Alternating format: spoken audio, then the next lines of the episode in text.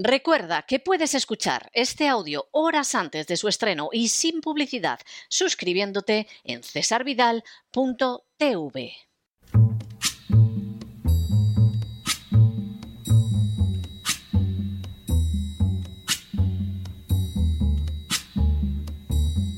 La voz con César Vidal desde el exilio.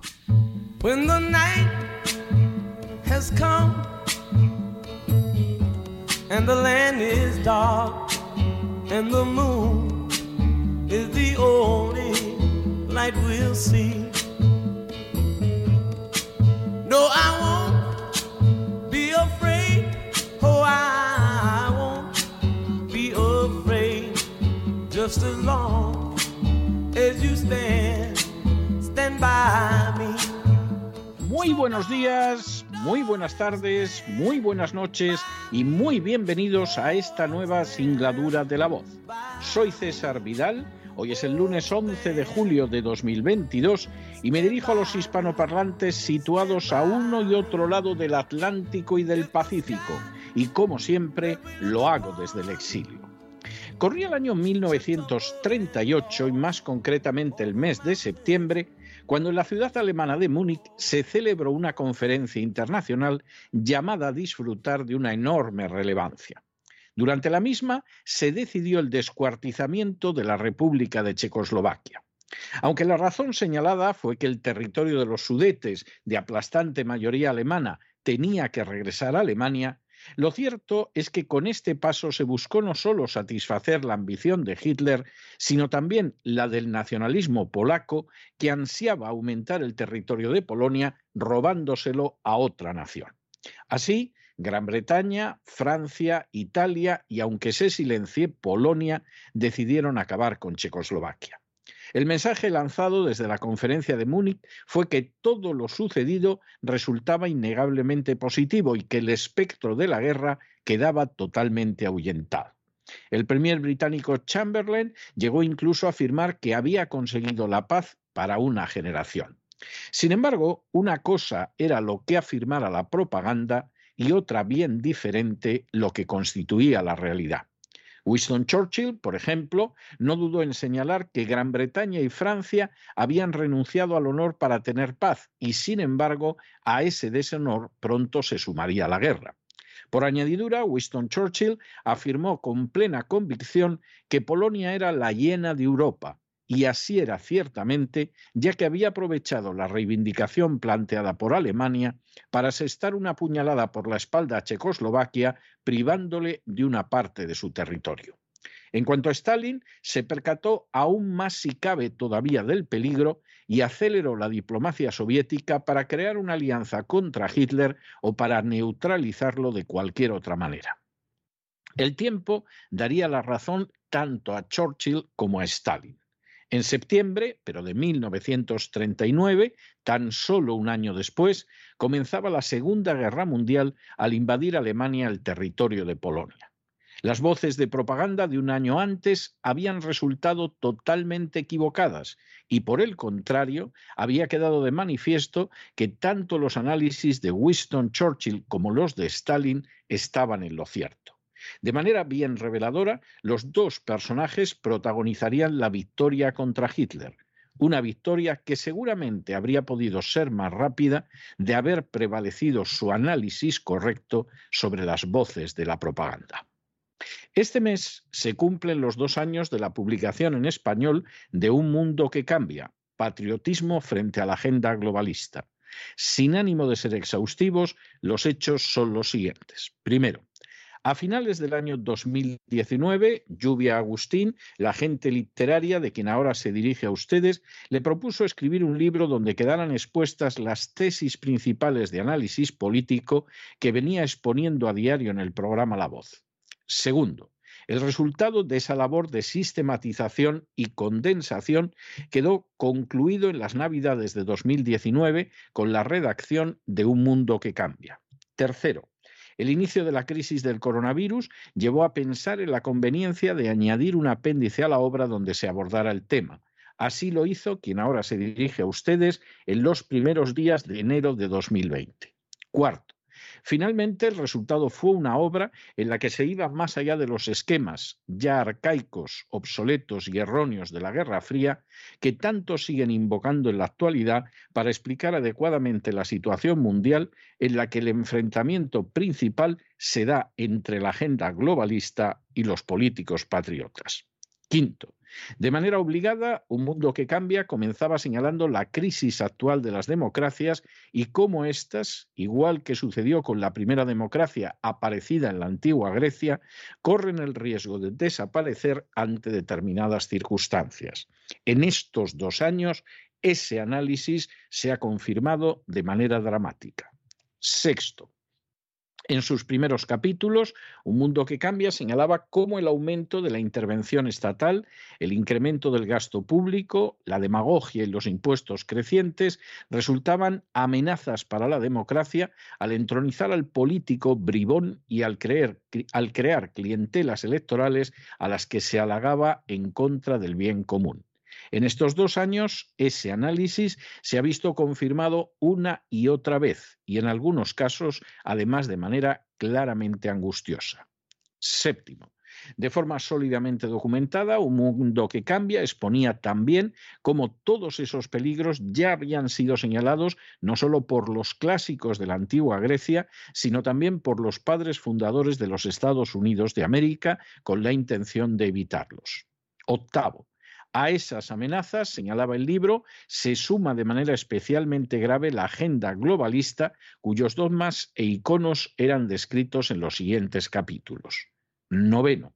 Entre los iconos de la agenda globalista, Un Mundo que Cambia dedicaba sendos capítulos al Papa Francisco y a George Soros, a la vez que mencionaba entre sus dogmas la calentología del calentamiento global, la ideología de género, la reducción de la población mundial y el respaldo a las inmigraciones masivas e ilegales todos y cada uno de estos aspectos han quedado una y otra vez confirmados en estos años hasta el punto de convertirlos en circunstancias imposibles de negar hoy en día. Décimo, a continuación, Un Mundo que Cambia abordaba el análisis de la geopolítica en áreas del mundo como la Unión Europea, Hispanoamérica y África, donde el avance de la agenda globalista es obvio y donde la meta es convertir a las naciones en meros protectorados bajo una autoridad supranacional y desprovistas de independencia, soberanía y libertad. De nuevo, todos los aspectos señalados en el libro se han visto confirmados en estos años, siéndolo de manera especialmente señalada en naciones como Chile, Perú, Argentina o Colombia. Un décimo. A continuación, el libro se detenía en los movimientos de resistencia frente a la agenda globalista, tanto si eran democráticos, como era el caso de Donald Trump y de Víctor Orbán, como si tenían otro carácter al estilo de Rusia y China. De nuevo, todos y cada uno de los aspectos consignados en el libro se han visto confirmados de manera dramática por el devenir de estos dos años. Duodécimo. La obra concluía con un análisis sobre la necesidad de enfrentarse con la agenda globalista en defensa de la libertad y de la verdad, con un apéndice sobre la pérdida de relevancia de Oriente Medio en el plano geoestratégico y con otro sobre el coronavirus. Una vez más, todos los aspectos consignados en esta parte del libro han sido confirmados en estos dos años, incluyendo el pronóstico de que la crisis del coronavirus sería aprovechada para avanzar la agenda globalista y de manera muy especial el control social y la ideología de género. Décimo tercero. El libro fue objeto de una acogida extraordinaria desde el primer momento. A pesar de las enormes dificultades de comunicación y envío derivadas de la crisis del coronavirus, pronto comenzaron a sucederse una tras otra las ediciones en español. Décimo cuarto. De hecho, el mismo día en que apareció, Un Mundo que Cambia se colocó en el número uno en la lista de globalización de Amazon en español. Décimo quinto. En unas semanas a esa acogida se sumaron también las extraordinariamente favorables dispensadas a la edición en inglés y a la de audiolibro. Décimo sexto. Aquel año terminó con Un Mundo que Cambia, situado en el número uno de libros de política en Amazon español, por delante de la última obra de Barack Obama. Décimo séptimo.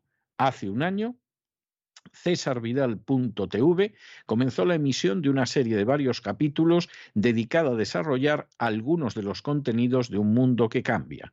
Esa serie de televisión sigue siendo accesible a los suscriptores de cesarvidal.tv. Y decimoctavo, este mes, Un Mundo que Cambia ha cumplido dos años desde su publicación. Este mes, hace dos años, desde que Un Mundo que Cambia salió a la calle en Estados Unidos. No sabíamos entonces ni de lejos la repercusión que iba a recoger el libro. Para colmo, estábamos sumidos en medio de la crisis del coronavirus y entre el confinamiento y la depresión económica nos encontrábamos frente a los peores auspicios. A decir verdad, ni siquiera sabíamos lo que el libro necesitaría para lograr salir fuera de los Estados Unidos y llegar a otras naciones.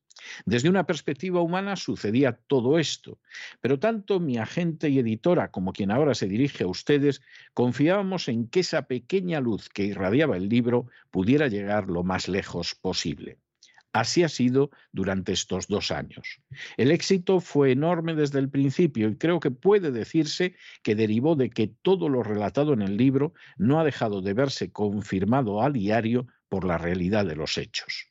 Cada paso que han dado Soros o el Papa Francisco ha confirmado lo descrito en las páginas de Un Mundo que Cambia, a la vez que se ha podido ver cómo los dogmas de la agenda globalista han sido impulsados de manera encarnizada, aprovechando, como también quedaba anunciado en el libro, la crisis del coronavirus. Durante estos dos años, solo un ciego, un desinformado, un necio o un fanático pueden no haberse dado cuenta de los avances de la agenda globalista intentando imponerse en todo el planeta. El impulso a las emigraciones ilegales desde la Organización de Naciones Unidas, el Vaticano o la Unión Europea. La defensa encarnizada de la calentología desde todas las instancias anteriores la imposición salvaje y no pocas veces ridícula de la ideología de género que incluso ha llegado a provocar el resquemor de las feministas clásicas, los ataques encarnizados contra los políticos que no se han sometido a la agenda globalista, la utilización de los indígenas en los intentos de subvertir gobiernos nacionales, las acciones ininterrumpidas para acabar con los sistemas políticos de Hispanoamérica, la utilización del coronavirus como velo tras el que ocultar el impulso a la agenda globalista, la determinación de la política no sobre la base de la izquierda y de la derecha, sino sobre el enfrentamiento entre globalistas y patriotas, todos estos aspectos son sólo algunos de los muchos que aparecían recogidos en un mundo que cambia y que se han seguido cumpliendo de manera inexorable a lo largo de estos dos años. Nos sorprende que desde los primeros días llegaran emails, mensajes, cartas en las que los lectores decían que ahora entendían lo que sucedía en el mundo, un mundo que les había resultado hasta entonces incomprensible. Estos dos años no han sido fáciles. Durante ellos hemos sufrido la censura en las redes sociales, nos expulsaron de ellas, advertimos de cómo serían los procesos electorales en ciertos países, provocando la cólera de gente que realmente se equivocó en sus análisis. No dejamos de sentir presiones de todo tipo, incluso vimos movilizados en contra nuestra poderosos resortes. Sin embargo, quizá más que nunca y al mismo tiempo, nunca hemos tenido más éxito a la hora de seguir defendiendo la causa de la verdad, de la libertad y de la justicia.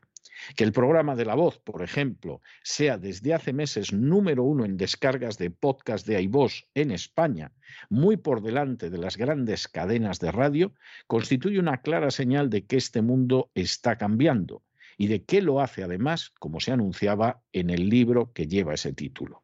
Estas y otras circunstancias nos han permitido también ver que Dios actúa de las maneras más claras, contundentes y precisas. Cuando el año 2020 concluyó, Un Mundo que Cambia era el número uno en la lista de globalismo y de política de Amazon.com. De manera bien reveladora, el libro incluso estaba por delante de la última obra publicada del antiguo presidente Obama. Y todavía quedaba otro medio año para seguir adelante antes de cumplir su primer aniversario. A dos años de distancia, quien ahora se dirige a ustedes debe decir que se siente por encima de todo agradecido. Agradecido a mi agente Lluvia, que tuvo la idea del libro y que además me convenció para escribirlo, algo que cada vez resulta más difícil en mi caso. Agradecido a los lectores que no han dejado de aumentar en estos 24 meses. Agradecido a la gente de los grupos de lectura de César Vidal que se han acercado, discutido y profundizado en el libro. Agradecido a todos los que me cursaron invitaciones para hablar de los aspectos contenidos en un mundo que cambia. Agradecido a la gente del equipo de la voz que lo ha ido haciendo mejor día a día y que son la clave del éxito de ese programa diario de radio y agradecido por encima de todo a Dios que es fiel en cada instante y que nos protege de manera que siquiera no podríamos imaginarnos. Si bien se mira, todo ha sucedido con cierta lógica, porque en momentos culminantes de la historia la gente suele dividirse en dos grupos. En primer lugar, están los que por su ignorancia, su sectarismo, sus intereses o incluso su estupidez son engañados para su desgracia por la propaganda. Y en segundo, aquellos, muy pocos, que analizan fríamente la realidad y advierten de los peligros ya presentes que solo pueden empeorar en el futuro. Sucedió en 1938 con Churchill y Stalin. Sucedió hace dos años con un mundo que cambia. Por todo ello, hoy más que nunca, no se dejen llevar por el desánimo o la frustración, y es que a pesar de que los poderosos muchas veces parecen gigantes, es solo porque se les contempla de rodillas y ya va siendo hora de ponerse en pie. Mientras tanto, en el tiempo que han necesitado ustedes para escuchar este editorial, la deuda pública española ha aumentado en cerca de 7 millones de euros. Y podemos decir con legítimo orgullo que eso ya lo anunciamos en un mundo que cambia hace dos años y que además un mundo que cambia no ha tenido nada que ver, ni un céntimo siquiera, en el aumento de esa deuda. Muy buenos días, muy buenas tardes, muy buenas noches. Les ha hablado César Vidal desde el exilio. Que Dios los bendiga.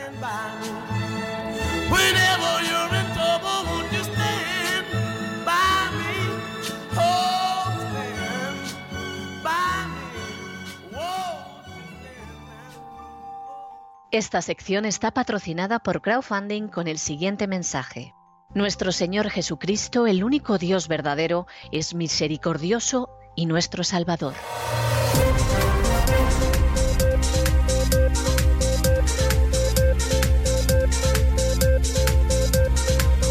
Las noticias del día. Estamos de regreso y estamos de regreso después de ese editorial que hemos dedicado a los dos años de un mundo que cambia. Dos años que se cumplen en este mes de julio y que nos indican que el tiempo pasa volando y que algunos por lo menos hemos envejecido dos años. Dos años de un libro que ha tenido muchísimo éxito en español, mucho éxito en inglés y también en la forma de audiolibro, y un libro que además anunciaba muchísimas cosas que iban a suceder en el futuro y que por desgracia han sucedido. A quien ahora se dirige a ustedes le hubiera causado una enorme alegría que las predicciones que hacía en ese libro pues no se hubieran cumplido y le hubiera causado un inmenso gozo haberse equivocado. Lamentablemente no ha sido así. Todo lo que afirmaba en ese libro y mucho más en la dirección en la que iba ese libro se ha cumplido de manera abundante, machacona e innegable durante estos dos años. Por supuesto, hay gente a la que los intereses personales, los prejuicios, el sectarismo le va a impedir reconocer eso. Bueno, peor para ellos, porque al final los hechos, como decía el camarada Lenin, son absolutamente testarudos. Esa es la pura verdad. Y en este sentido, de verdad que el sentimiento mayor que experimenta quien ahora se dirige a ustedes es el de gratitud. Gratitud, por supuesto, a Lluvia Agustín, que en su día pensó en que se podía recoger esa visión que aparecía en el programa de la voz y traducirla en un libro Por supuesto, agradecimiento hacia todos aquellos que nos escuchan a diario y que también además compraron ese libro y lo leyeron con interés, incluso lo regalaron o lo recomendaron. Y por supuesto, muchísimas gracias a Dios que nos mantiene al pie del cañón a diario en condiciones que yo a veces tengo que decir que en términos humanos no me explico. Entramos ya en nuestro boletín de noticias, pero antes hacerles un anuncio. Bueno, les podría decir que ya se cerró el crowdfunding, por supuesto superó nuestras expectativas más optimistas y gracias a ustedes va a haber una novena temporada de La Voz, Dios mediante. Pero esto que sucedió a fin, al final de la semana pasada, tenemos que complementarlo con otro breve anuncio, que es el hecho de que hasta el día 15 de julio a las 12 de la noche tienen ustedes plazo para presentarse al premio de novela cristiana César Vidal que otorga The Agustin Agency. Todavía tienen tiempo, les quedan unos días por ahí, por si efectivamente, pocos días, pero les quedan todavía cuatro días por si deciden animarse y las bases las tienen ustedes tanto en theagustinagency.com como en cesarvidal.com y ahora sí que entramos en nuestro boletín. Resulta absolutamente obligado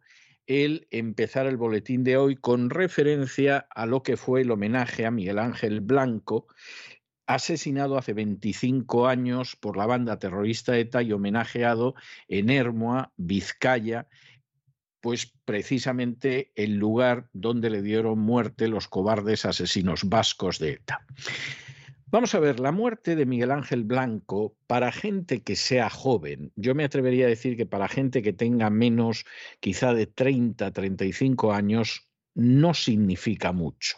Es un hecho al que quizá han podido escuchar en algún momento, al que se le ha puesto sordina en algún momento, pero para aquellos que lo vivimos y lo vivimos además de una manera eh, totalmente real, en tiempo real, la muerte de Miguel Ángel Blanco fue, sin ningún género de dudas, uno de los asesinatos más espantosos perpetrados por la organización terrorista ETA.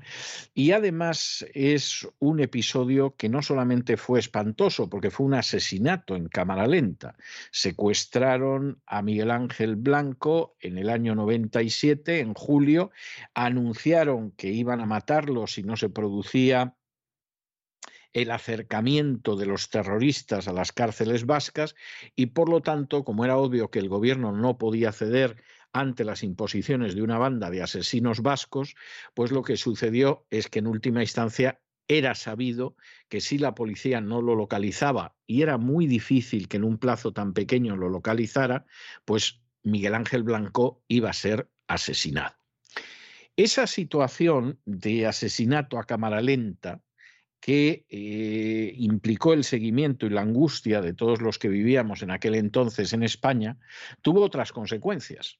Por ejemplo, que hubo gente que en aquel momento se atrevió a ir a los locales donde estaba el brazo civil de ETA, Batasuna en aquel entonces, ahora Bildu, y por supuesto insultarlos, llamarlos asesinos, en algún momento estar casi a punto de asaltar esos locales. Y en ese sentido, realmente la indignación fue auténticamente enorme y el Partido Nacionalista Vasco, partido católico, hipócrita y criminal y traidor y cobarde desde su misma fundación, pues evidentemente se asustó mucho porque se dio cuenta de que si esto acababa con la muerte de Miguel Ángel Blanco, esto podría terminar muy mal. Por supuesto, a Miguel Ángel Blanco lo asesinaron, lo estuvieron torturando durante el tiempo que me dio desde su secuestro hasta su asesinato, lo tuvieron de pie, por supuesto le obligaron a orinarse y a defecarse encima, no le dieron de comer, no le dieron agua, le tuvieron con la boca y los ojos sellados para que no pudiera ver ni pudiera hablar. Y llegado el momento lo mataron. En el momento de la muerte, cuando encontraron el cadáver, eh, Miguel Ángel Blanco todavía, que era un concejal del Partido Popular en Hermoa, en Vizcaya, en España, Miguel Ángel Blanco todavía no había exhalado el último aliento. Y claro, la idea de que todavía estaba vivo provocó en muchas personas, yo recuerdo algunas imágenes, que rompieran a llorar pensando que sobreviviría. Por supuesto, no iba a sobrevivir y no iba a sobrevivir porque una persona a la que la asestan cobardemente, como son cobardes los nacionalistas vascos, del primero hasta el último, a la que le asestan un tiro en la cabeza, a la que le asestan un tiro en el cerebro, puede tardar más o menos en expirar, pero evidentemente es una persona que está muerta. Y de hecho, el mismo médico que lo atendió no se atrevió a decirle a la familia que, estaba condenado y le dijo, bueno, vamos a hacer lo que se pueda, todavía no ha muerto, porque evidentemente decir, mire, su hijo tiene una bala en el cerebro y se va a morir y no podemos hacer nada, pues algunos consideran que era muy duro. Bueno, esto se supone que retrasaba el dolor de la familia, seguramente lo único que hizo fue alargar todavía más la agonía, aferrándose a la esperanza de que viviría. La muerte de Miguel Ángel Blanco, eh, insisto, provocó una auténtica reacción ciudadana. Yo creo que es quizá la única vez en que desde la izquierda hasta la derecha los españoles se dieron cuenta del horror inmenso, asqueroso, criminal y desde luego clerical que es el nacionalismo vasco.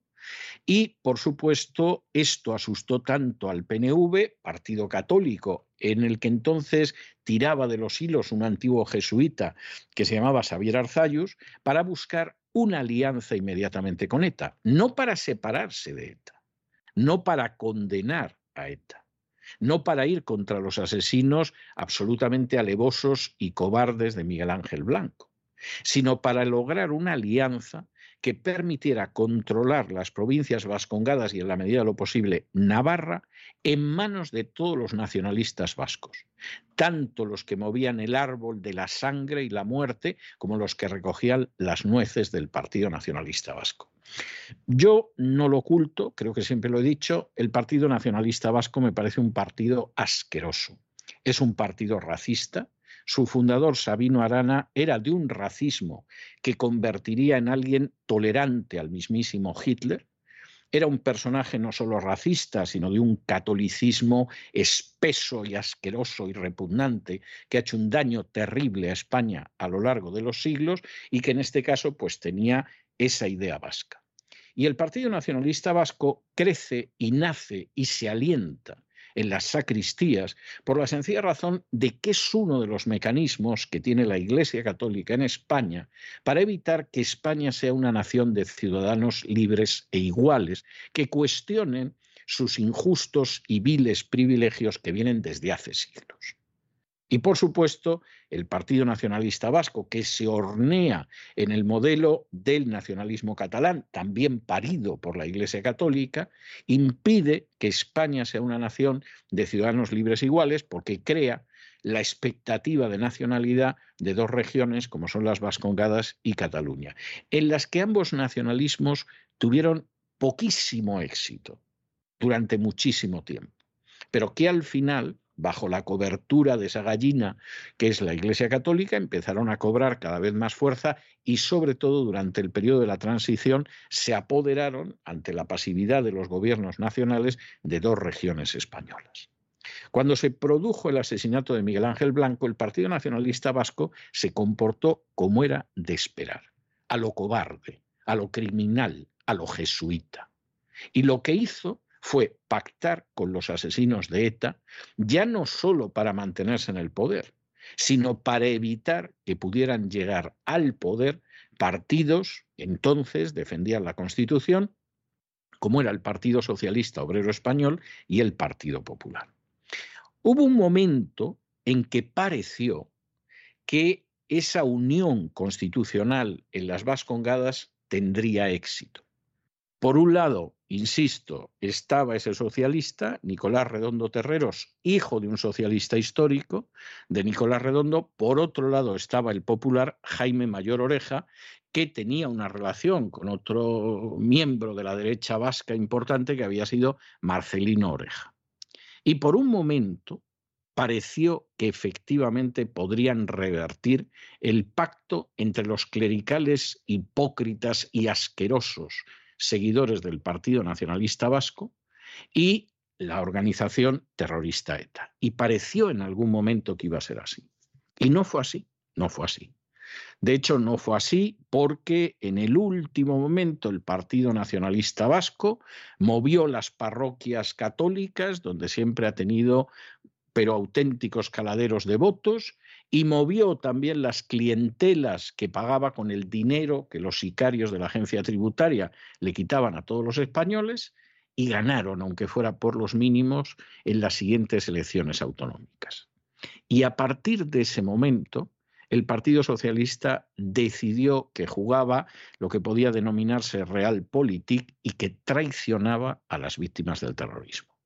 Esa traición sería peor con el paso del tiempo. Inicialmente la traición se veía venir, pero no era tan clara.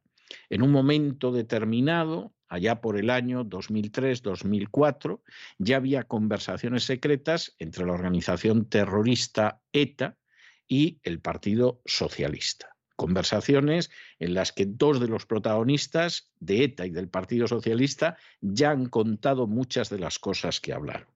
Aparentemente, esas conversaciones no podían derivar ni mucho menos en un acuerdo que favoreciera a la organización terrorista, porque quien estaba en el poder era el Partido Popular y supuestamente Mariano Rajoy iba a continuar la política de Aznar frente a la organización terrorista ETA, que entonces estaba tumbada en el suelo del Rin, tumbada sobre la lona y que podía haber quedado totalmente desaparecida por caos. Pero resulta que sucedió algo muy interesante, que fueron los atentados del 11M. Y los atentados del 11M se convirtieron en una ola de 200 muertos sobre la que surfeó el socialista Rodríguez Zapatero para llegar a la Moncloa. Y en ese momento, lo que había sido eso que se llamó el espíritu de Hermoa desapareció y, por supuesto, empezó toda una política del Partido Socialista de traición a las víctimas, de traición a España, de traición al sentido más elemental de la decencia y de pacto con la organización terrorista ETA. En el curso de esa más que deplorable situación, hubo un momento en que la familia de Miguel Ángel Blanco acabó sacando sus restos mortales de Hermoa y llevándoselos a Galicia, de donde era originalmente la familia. Porque había problemas para celebrar los funerales cada año, los piadosos sacerdotes católicos y vascos pues ponían problemas para ese tipo de ceremonias, no para los asesinos, a los asesinos los iban apoyando desde hace décadas, pero para una víctima del terrorismo, en fin, esto de recordarlo una vez al año en funerales no estaba bien visto. La tumba la profanaban cada dos por tres y la familia se llevó sus restos. Allí quedó un monumento que también cada dos por tres lo pintarrajean y tal, pero allí no estaban los restos ni mucho menos. Y durante la etapa de Rodríguez Zapatero se pactó con ETA, llegó la etapa de Mariano Rajoy y su indigno y miserable ministro del Interior, Fernández Díaz, primero se entrevistó con Zapatero y luego junto con Rajoy siguió la indecente política frente a ETA que había iniciado Rodríguez Zapatero. Esto no lo olvidemos. Rajoy tuvo tiempo para cambiar y lo único que hizo fue profundizar el camino de la indecencia y de la traición. Y bueno, pues en un momento determinado llegó Pedro Sánchez y continuó.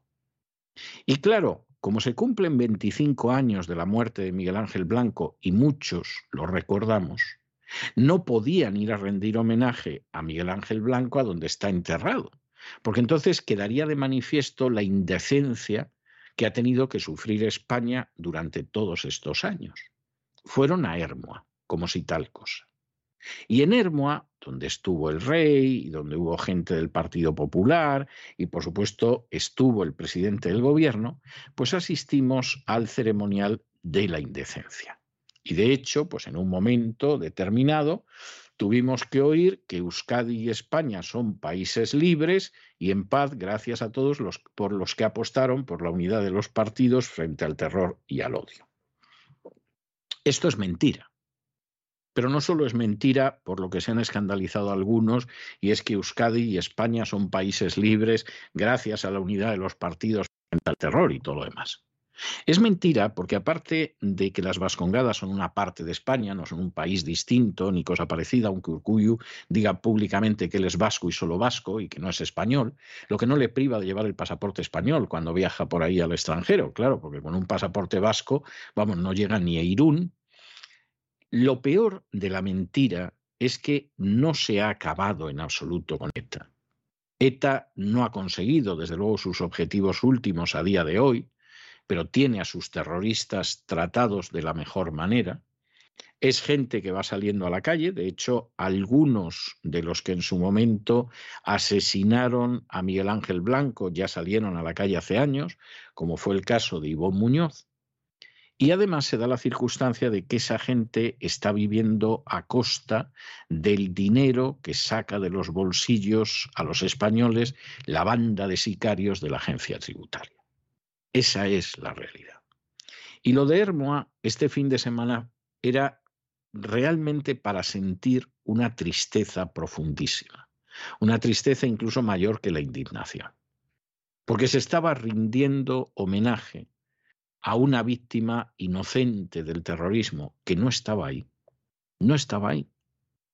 Se estaba fingiendo que estaba ahí a pesar de que se tuvo que ir por la actitud miserable y asquerosa de los clérigos católicos y de los políticos vascos? Se estaba fingiendo que se había acabado con una ETA, que en estos momentos es uno de los puntales del gobierno, gracias a Zapatero, gracias a Rajoy y Fernández Díaz y gracias a Sánchez.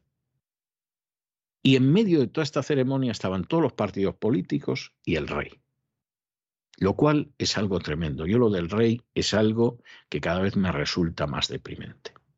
Yo recuerdo aquellos días, hace un cuarto de siglo, en que de verdad pensamos que íbamos a acabar con ETA, en que pensamos que efectivamente los partidos que se decían constitucionales iban a acabar con ETA, y en que algunos llegamos a pensar que efectivamente al llevarse por delante a ETA se iban a llevar a esa inmensa basura racista, histórica y clerical que es el Partido Nacionalista Vasco. Y no sucedió nada de eso. ¿Y saben ustedes por qué no sucedió? Pues porque las castas privilegiadas en España solo piensan en sus intereses, jamás en el bien nacional, jamás en los intereses nacionales, jamás en la conveniencia del pueblo llano que los mantiene. Nunca, nunca lo han hecho a lo largo de la historia, siguen sin hacerlo y esas castas privilegiadas nunca lo harán. Y esa es una lección que tiene que aprender el pueblo español precisamente cuando está entrando ahora mismo en un túnel que sabemos que vamos entrando, pero nadie sabe cuándo, cómo y dónde será la salida del túnel. Y el ejemplo de Miguel Ángel Blanco lo muestra. Hace 25 años se pudo acabar con eso. Cuando apenas habían pasado unos años, ya se estaban trazando alianzas para que efectivamente la derrota de los terroristas vascos fuera imposible. Y no porque se le apeteciera a un alcalde nacionalista o a un cura de pueblo. Cuando Rodríguez Zapatero empezó a decir en público que buscaba un acuerdo con ETA, el primer jefe de Estado, antes de que Zapatero lo anunciara en las Cortes españolas, en el Parlamento español, que dijo que apoyaba ese pacto con ETA, fue el jefe de Estado del Estado Vaticano, que entonces era Benedicto XVI, no el Papa Francisco, y que aplaudió en público lo que estaba haciendo Zapatero, cosa que por supuesto la COPE silenció en España y determinados medios silenciaron, porque claro, no quedaba precisamente Benedicto bien con ese anuncio, más bien se veía dónde estaba. Y esa es la situación. España perdió una ocasión hace 25 años. No ha parado de dar tumbos pues desde hace más de década y media. Pero si ustedes lo examinan, la culpa no está en la derecha o en la izquierda, está en el conjunto de las castas privilegiadas. Y mientras ustedes se dejen engañar por los que dicen que mala es la derecha, y sí, que mala, que mala, o que mala es la izquierda, sí, que mala, que mala, y no comprendan que el problema es un problema de castas privilegiadas, que viven de chuparle la sangre al pueblo. Mientras ustedes no comprendan esto, no hay nada que hacer en España. Nada. Es repetir siempre la misma historia, la misma función, pero eso sí, unas veces con unos actores y otras con otros. Unas veces contando tonterías por un lado y otras veces contando tonterías por los otros. A veces un poco menos desastrosa la gestión económica y a veces un poco más desastrosa la gestión económica. Pero esta es una cuestión de castas privilegiadas, que para terminarlo de arreglar, además han decidido abrazar la agenda globalista y del rey abajo todos ponerse el pin de la Agenda 2030 en la solapa. En fin, analizamos estas y otras noticias que son verdaderamente relevantes y que les afectan con la ayuda absolutamente indispensable de María Jesús Alfaya. María Jesús, muy buenas noches. Muy buenas noches, César. Muy buenas noches a todos los oyentes de La Voz. Se cumplen 25 años del asesinato a manos de ETA de Miguel Ángel Blanco. Todos recordamos ese día negro, cuando anunciaron que ETA asesinaba al joven Miguel Ángel Blanco. Seguimos la cuenta atrás de una condena a muerte. Secuestrado, el país extorsionado, si no se cumplían las condiciones de los asesinos, ETA acababa con la vida del concejal de Hermua, en Vizcaya. ¿Cuáles eran las condiciones? Que el gobierno popular, que gobernaba España, acercara a los centenares de presos etarras a las cárceles vascas. Si no, el 12 de julio, a las 4 de la tarde, acabarían con su vida. Una marea de ciudadanos salía a las calles con las manos pintadas de blanco, ETA se sentía poderoso e importante y el 13 de julio del año 1997 tiñeron de sangre esas manos blancas, con la sangre de Miguel Ángel Blanco, asesinado a los 29 años. El Partido Socialista que gobierna ahora España y que negoció con los terroristas cumple ahora todo lo que les prometió en secreto. Ya ven la política de acercamiento de presos que solicitan los terroristas. La han cumplido la siguen cumpliendo. Pedro Sánchez les está dando lo que querían, así como allanar el camino a la independencia que reivindicaban los terroristas. Si no escuchen lo que decía este domingo en el homenaje a Miguel Ángel Blanco, en el que se encontraba el rey Felipe y la hermana también de Miguel Ángel Blanco. Decía Pedro Sánchez, Euskadi y España son países libres y en paz gracias a todos los que apostaron por la unidad de los partidos frente al terror y al odio. Como ven, da la comunidad autónoma vasca la condición de país al mismo nivel que el Estado español. El sueño del nacionalismo vasco y de los etarras. ¿Y qué fue de los asesinos de Miguel Ángel Blanco? Todos tuvieron mejor suerte que su víctima.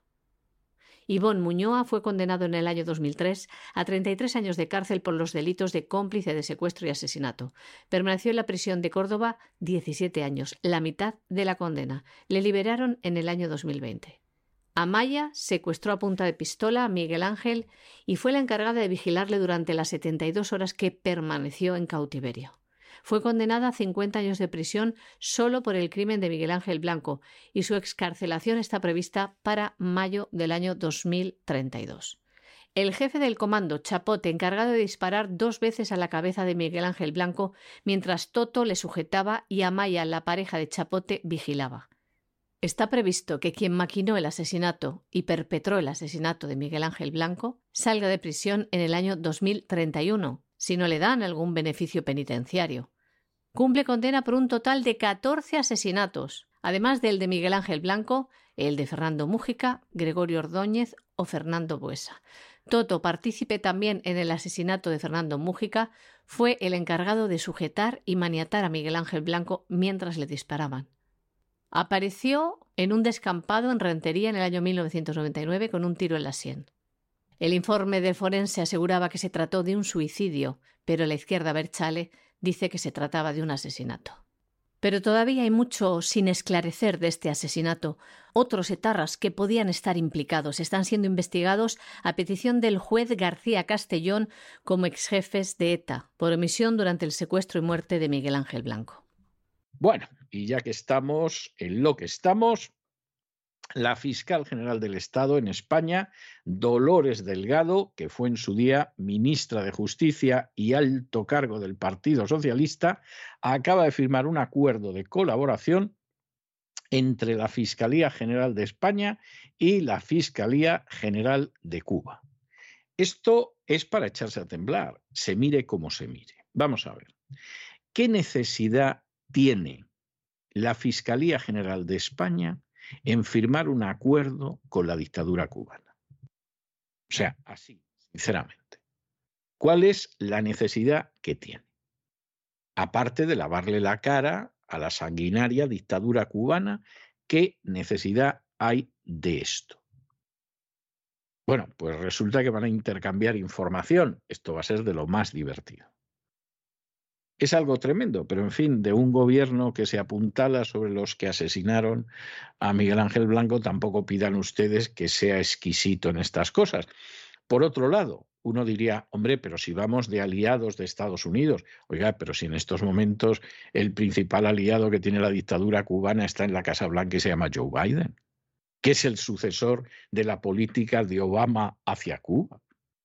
Sé que al final, aquí en última instancia, Pedro Sánchez no está haciendo ni más ni menos que lo que cabría esperar. Y por cierto, además lo hace cuando se cumple un año de esas manifestaciones que algunos dijimos que no iban a tumbar al régimen cubano, no nos hicimos ilusiones, pero que algunos dijeron que era un antes y un después, ya se ha visto el antes y un después al cabo de un año, pero manifestaciones que han acabado con centenares de condenas, incluidas condenas de menores de edad. Y por lo visto, para celebrar la acción represiva de la dictadura cubana, pues la Fiscalía General Española resulta que firma un acuerdo. Pues es algo, es algo verdaderamente maravilloso, por cierto, y es doloroso decirlo, pero es que hay que decirlo. Nosotros advertimos de que esas manifestaciones no iban a conseguir nada. ¿Por qué? Pues porque no nos engañamos sobre lo que es el panorama internacional. Esas manifestaciones se teledirigían desde el sur de la Florida. Para que eso pudiera significar algo, tendrían que haberse seguido teledirigiendo desde el sur de la Florida. En un momento determinado, la dictadura cubana, como era previsible, cerró el Internet.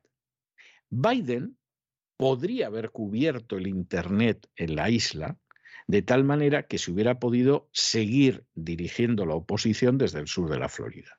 ¿Qué hizo Biden? Todo lo contrario. ¿Sorprendente? No.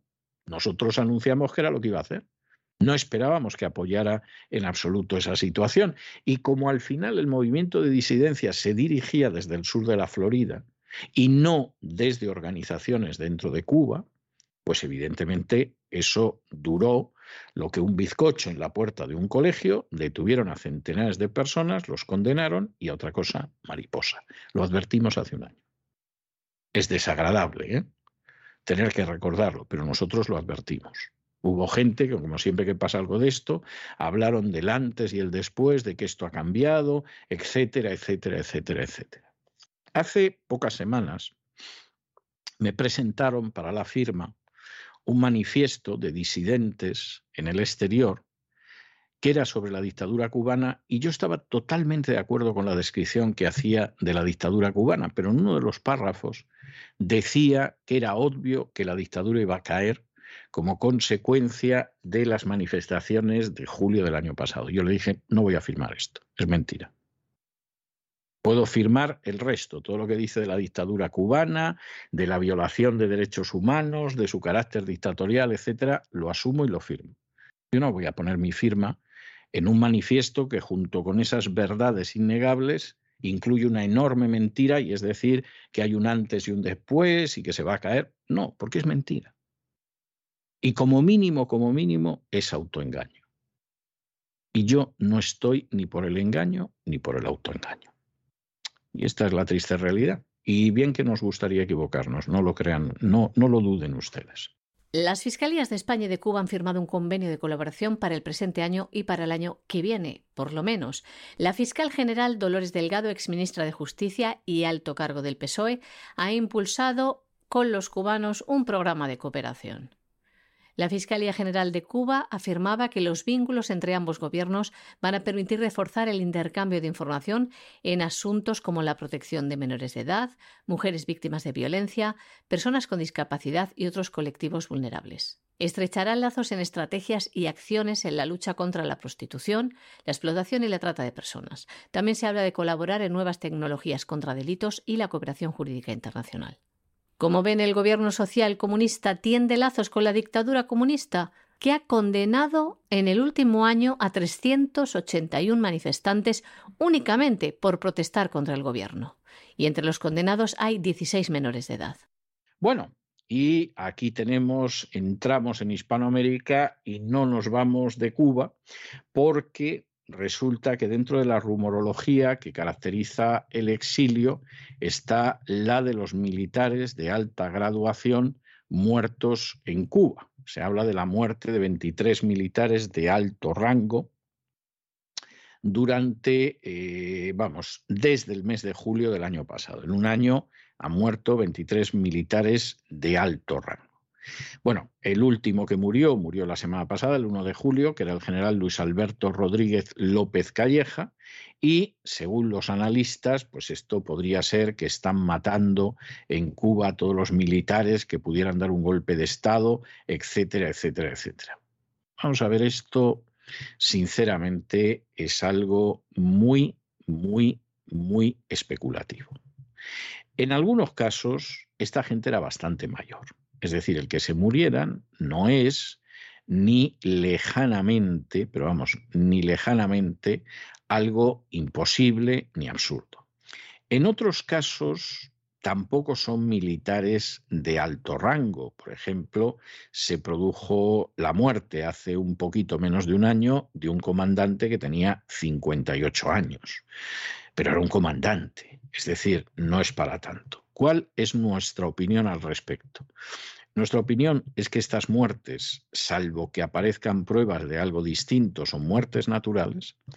En algunos casos de gente ya de cierta edad que ha llegado a un punto en el que te puedes morir. O sea, no, eso hay que asumirlo, no es agradable, pero hay que asumirlo. Y otros que pueden ser más jóvenes, pero que no son militares de alto rango. Son oficiales, pero tampoco son oficiales de alta graduación. Claro, si vamos sumando a estos, ya si metemos los sargentos y los reclutas, en vez de 23 lo mismo nos salen 100, ¿no? Y ya, ya montamos el relato. Pero salvo que aparezca otro tipo de prueba, esto no significa nada, absolutamente nada. Esto significa que hay una serie de personas que efectivamente han fallecido y que tenían mando en el ejército cubano. Y además, para saber exactamente si esto es tan grave, tendríamos que compararlo, por ejemplo, con el número de oficiales muertos en el ejército americano en el mismo tiempo y hacer un análisis proporcional. Dice el ejército americano, te dice el colombiano, te dice el peruano, etcétera, etcétera.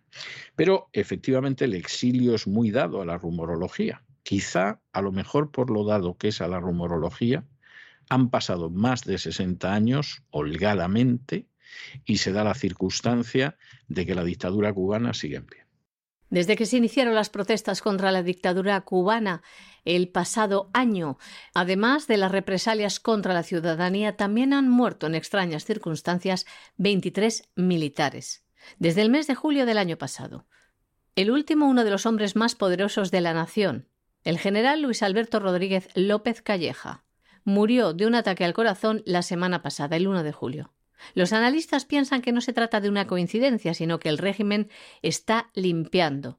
El doctor Orlando Gutiérrez Boronat afirma que estas muertes plantean interrogantes sobre la estabilidad y durabilidad de la tiranía comunista en Cuba. Sobre todo afirma es clave esta muerte súbita del general que era el verdadero, dice, poder dentro del régimen comunista y decía, dirigía el Estado dentro del Estado. Recordamos que el pasado 11 de julio del año 2021 se produjeron las mayores manifestaciones anticomunistas en décadas, que se extendieron por todo el país. Los manifestantes fueron tratados como golpistas, perseguidos por el ejército, torturados y ahora se enfrentan a duras penas de cárcel. Después comenzaron las muertes de los militares, que siguen, dicen estos analistas, un patrón. Primero murió el comandante Agustín Peña Porres, de 58 años, el 18 de julio del año 2021. Le siguieron otros cinco militares de alto rango diez días después. Incluso dos generales murieron el mismo día. el general de brigada de reserva Manuel Eduardo Lastres Pacheco y el general de brigada Armando Choy Rodríguez. Casualmente todos fueron incinerados inmediatamente después de su fallecimiento, no se realizó autopsia y el gobierno cubano ocultó cualquier detalle sobre las causas de la muerte. Algo que se repitió meses después, cuando otros dos militares morían el mismo día, el 30 de septiembre. Así, hasta 23 altos cargos militares muertos sin autopsia, sin explicación. Este experto, el doctor Orlando Gutiérrez Boronat, explica también cómo el gobierno de Estados Unidos sabe desde hace tiempo que La Habana dispone de armas biológicas que pueden introducir complicaciones en la salud de las personas. Unas armas biológicas de las que se habló hace 20 años en una audiencia en el Senado de los Estados Unidos. No nos marchamos de Hispanoamérica y concretamente nos vamos a Chile. Y nos vamos a Chile donde Amnistía Internacional ha empezado una campaña para que los chilenos voten sí a la constitución globalista chilena. Esto es algo muy bochornoso. Amnistía Internacional, cuando surgió hace ya muchas, muchas, muchas décadas, estamos hablando de más de medio siglo, tenía una visión que iba sobre todo a favor de defender a los presos de conciencia en países donde se violaban los derechos humanos. Y además hasta se hacía de una manera, inicialmente se intentó que cubriera todo tipo de países para que no pudiera ser utilizado ni por un lado ni por el otro lado dentro de la Guerra Fría. Luego es verdad que a lo mejor te hacía una campaña sobre presos de conciencia en la Unión Soviética, pero en términos generales el trabajo era un trabajo que procuraba ser lo más neutral y defender a los presos de conciencia en cualquier régimen. Eso era aquella amnistía internacional en la que, por cierto, estuvimos algunos. En mi caso, de la manera más modesta que uno se pueda imaginar. En el último escalón, de la manera más sencilla, de la manera más, modesta. Esa es la amnistía internacional, que también dejamos algunos, que además habíamos llevado orgullosamente la chapita de Amnistía Internacional en el abrigo y que la abandonamos cuando vimos que Amnistía Internacional cambiaba. Y cuando vimos que Amnistía Internacional ya se convertía abiertamente, no sé si fue siempre así, yo por lo menos no tuve esa conciencia, pero sí la tuve en un momento determinado de que Amnistía Internacional lo que estaba haciendo ya era impulsar políticas concretas que no tenían nada que ver con los presos de conciencia. Y que eran políticas que obedecían a intereses que no eran los de los derechos humanos ni los de los presos de conciencia. Y en medio de esa situación, pues Amnistía Internacional cada vez ha ido más en la línea de la agenda globalista, como se puede esperar de cualquier ONG que quiera seguir recibiendo dinero de fondos que precisamente no son no gubernamentales. Y por lo tanto está apoyando en estos momentos la agenda globalista. Ahora, a partir de aquí, Juzguen ustedes qué es más poderoso.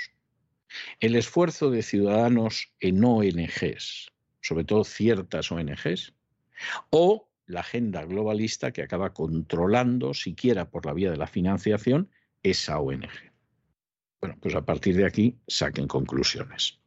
La ONG Amnistía Internacional se suma a la campaña política a favor de la izquierda y del apruebo en Chile a la Constitución comunista, mientras discrimina a quienes piensan diferente.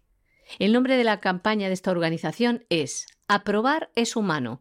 Entonces muchos nos preguntamos, los que quieran votar no, ¿qué son? ¿Inhumanos? El próximo 4 de septiembre los chilenos irán a las urnas para decidir si aprueban o rechazan la propuesta de constitución redactada por la Convención. Las últimas encuestas de intención de voto reflejan que los chilenos van a votar no al nuevo texto aprobado por la Convención. En concreto, lo hará el 55,7% de la población, mientras que incluso otras estimaciones hablan de más del 62% para el no.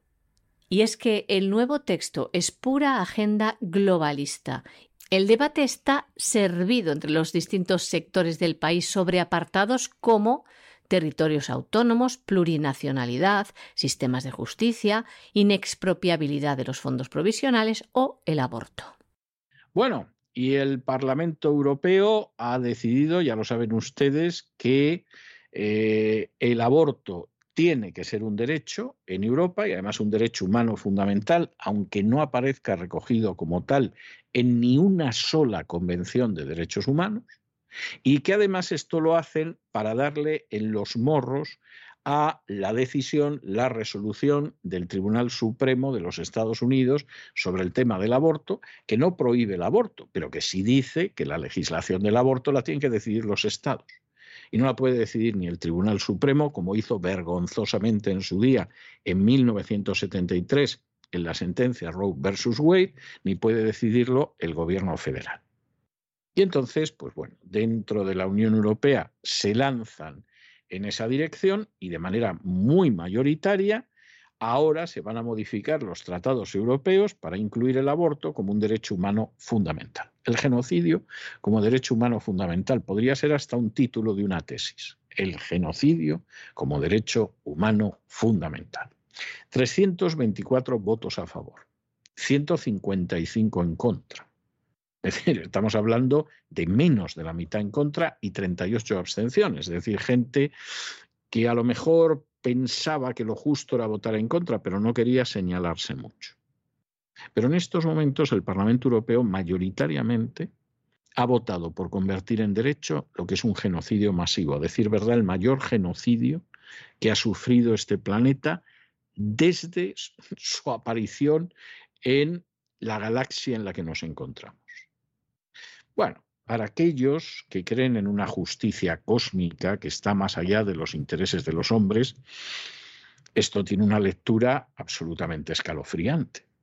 En un momento u otro, esa justicia cósmica va a actuar sobre Europa. Y va a actuar de manera justa, equilibrada, pero firme. Y lo que va a pasar con Europa, más vale que no lo piensen ustedes, no sea que no puedan conciliar el sueño. Con 324 votos a favor, 155 en contra y 38 abstenciones, el Parlamento Europeo ha votado a favor del aborto, declararlo un derecho humano fundamental. Pide que se modifiquen los tratados europeos para aceptar el principio del aborto como derecho humano fundamental. Como ven, esta es la respuesta del Parlamento de Europa al fallo de la Corte Suprema de los Estados Unidos de la sentencia Roe vs. Wade del año 1973. Al conocerse esto, no se hizo esperar la respuesta de la Conferencia de Consejos Episcopales Europeos.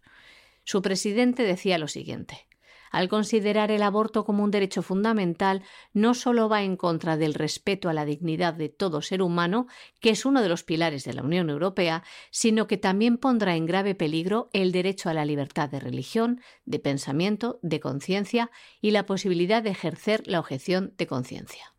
Hay que recordar que uno de los impulsores de esto ha sido el presidente francés Emmanuel Macron, que el pasado 19 de enero, en su discurso ante el Parlamento Europeo al inicio de la presidencia francesa del Consejo, manifestaba su intención de querer incluir el derecho al aborto en la Carta Europea de los Derechos Fundamentales. Bueno, y nos vamos a Texas dentro de lo que es la información internacional para decir que en Texas hacen exactamente todo lo contrario del Parlamento Europeo. El Tribunal Supremo de Texas ha restaurado una ley de 1925, una ley que quedó anulada por la sentencia del Tribunal Supremo de Estados Unidos de 1973 en el caso Roe versus Wade, y es una ley en la cual eh, hay una restricción considerable a la práctica del aborto. No hay una prohibición total. Y en este sentido, la idea de que de alguna manera en una serie de estados han prohibido el aborto, esto es el entusiasmo de los pro vida, que sin duda la causa es buena, pero lo que suelen tener en muchas ocasiones entre las orejas no parece que sea mucha materia gris. Y van contando cosas e imaginando futuros que tienen poco contacto con la realidad. En Texas, el aborto está muy restringido, pero es posible en caso de incesto, en caso de violación y, eh, perdón, no es posible en caso de incesto o en caso de violación, pero es posible en caso de que corra peligro la vida de la madre. Es decir, posiblemente yo creo que es la legislación sobre el aborto más restrictiva que puede existir. Esto es opinable. Es decir, por supuesto, hay gente que considera que ni siquiera se tiene que producir un aborto en caso de que corra peligro la vida de la madre. Quien ahora se dirige a ustedes considera que sí, que sí hay que elegir entre dos vidas, realmente hay que elegir entre dos vidas, debe primar la vida de la madre. Porque la vida de la madre es una vida y la otra es una vida en potencia, que hay que proteger frente a otros bienes. Pero el único bien frente al cual lógicamente tiene que ceder es la vida de la madre. Que hay gente que considera que no, que la madre se tiene que morir, y esto era algo que se enseñaba mucho, por ejemplo, en la España de Franco, siguiendo la visión teológica del catolicismo, es una visión respetable. Pero luego tengo que decir que en la misma España de Franco, donde efectivamente decidir entre la vida de la madre y la del hijo significaba que había que decidir siempre por la del hijo, la inmensa mayoría de los médicos, salvo que fueran de un catolicismo ya especialmente espeso, le preguntaban al padre por qué vida se decidía. Y le decían, mire, está esta situación, salvo a la madre o salvo al niño. Generalmente el padre decía salve a la madre. Y el médico lo hacía sin ningún problema de conciencia. A lo mejor iba a misa todos los domingos también. Y en muchos casos el médico ni lo preguntaba para no colocar al padre de la criatura en una situación de sufrimiento añadido. Y el médico decía, no, no, que hay que salvar a la madre y el niño pues es una desgracia, pero si hay que decidir entre uno y otro, es la madre. Esa es la legislación en Texas. Y es la legislación que se ha vuelto a restaurar, que es del año 1925. Y a partir de aquí, lo que vamos a ir viendo en todos los estados es algo semejante. Es decir, no existe una prohibición al 100% del aborto, pero sí existe una restricción enorme del aborto, en algún caso, porque a partir de cierto número de días, en el momento en el que se escucha el latido del corazón, ya no se puede abortar. Y entonces, claro, el aborto desaparece prácticamente en un 100%. Estados todos ellos, hay que recordarlos, que son sureños, del cinturón bíblico, alguno del medio oeste y el estado de Utah, que es un estado muy mayoritariamente mormón. Es decir, por dónde se define la gente sobre el aborto en Estados Unidos está clarísimo. Luego habrá gente que no lo quiera ver, pero ese es su problema. Y acabamos con una buena noticia para la vida. El Tribunal Supremo de Texas ha restaurado una ley del año 1925 que prohíbe el aborto. Esta legislación prohíbe la práctica en caso de incesto o violación y solo establece una excepción en el caso de que la vida de la madre esté en peligro. A la espera de la decisión final comienza ahora a aplicarse en todo el Estado. El Supremo de Texas bloquea así el fallo de una Corte inferior que impidió la entrada en vigor de la ley a petición del Centro para los Derechos Reproductivos y la Unión para las Libertades Civiles en América, es decir, lobbies del aborto que representan a las clínicas abortistas. Esta ley del año 1925, que entrará ahora a funcionar en el estado de Texas, establece una pena de hasta cinco años de cárcel para aquellos médicos que ayuden a una mujer a abortar. Actualmente el aborto es ilegal en siete de los 50 estados de los Estados Unidos. Alabama, Arkansas, Missouri, Oklahoma, Dakota del Sur, Wisconsin y Virginia Occidental. Hay otros estados que manifestaron su intención de prohibir el aborto, pero la justicia ha bloqueado por el momento la implementación de las leyes que lo prohíben. Es el caso de Kentucky, Arizona, Luisiana y Utah.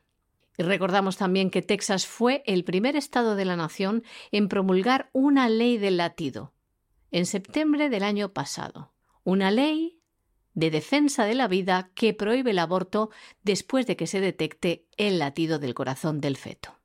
Y hasta aquí hemos llegado nosotros con nuestro boletín de hoy. María Jesús, muchas gracias. Muy buenas noches. Muchas gracias a ti, César. Muy buenas noches. Feliz inicio de semana también para nuestros oyentes de La Voz. Y ya lo saben, no se vayan, no se vayan porque tenemos en estos momentos, pero ya a don Lorenzo Ramírez a punto de entrar para despegar todos. Y vamos a hacer ese recorrido sobre la economía nacional e internacional para que se enteren ustedes de lo que pasa en realidad. Junto con eso, Ya saben que todos los lunes tenemos programa doble y sesión continua de cultura hispánica, de manera que don Lorenzo Ramírez se quedará un ratito más con nosotros y en ese ratito que se va a quedar con nosotros vamos a seguir en Así fue España, ya España, hablando de cómo era la configuración de la monarquía visigótica, de cómo eran esas castas privilegiadas que incluían a la monarquía, a la Iglesia Católica y por supuesto a los nobles. Es el último Así fue España que vamos a tener en esta temporada, pero ya saben que regresamos con los visigodos a mitad de septiembre. Y después de pasar por la historia de España, nos detendremos con doña Sagrario Fernández Prieto para hablar de cómo tenemos que conversar y cómo tenemos que escribir debidamente en español. De manera que no se vayan, que regresamos enseguida.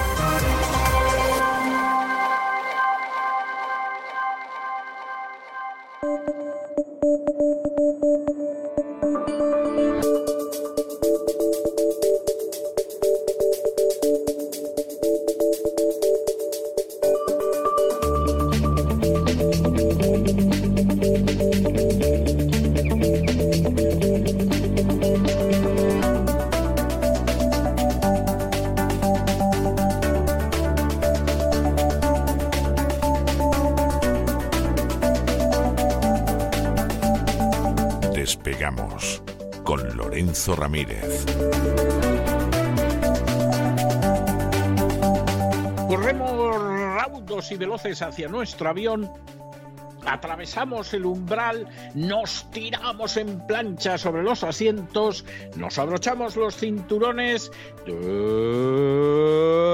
despegamos hasta alcanzar nuestra altura y nuestra velocidad de crucero. A mi lado Lorenzo, ¿qué hace usted con ese cassette de amigos para siempre, la Lola y Lola y Lola? O sea, hombre, que vamos a seguir siendo amigos cuando se acabe esta temporada, esta semana, pero, pero vamos, esto de amigos para siempre, la y Lola y Lola y Lola, y que lo vaya usted palmeando, me parece un poco prematuro todavía. Ya, ya nos lo explicará usted. Muy buenas noches. Muy buenas noches, don César. Sí, es un poco ya eh, economía paranormal lo que ya nos lanzan, ¿verdad? señores. Sí de los bancos centrales. Eh, yo no sé, la verdad, Janet Yellen y Christine Lagarde seguramente sean las dos mujeres con más poder del mundo, por lo menos en el ámbito político, burocrático, podríamos decir, ¿no?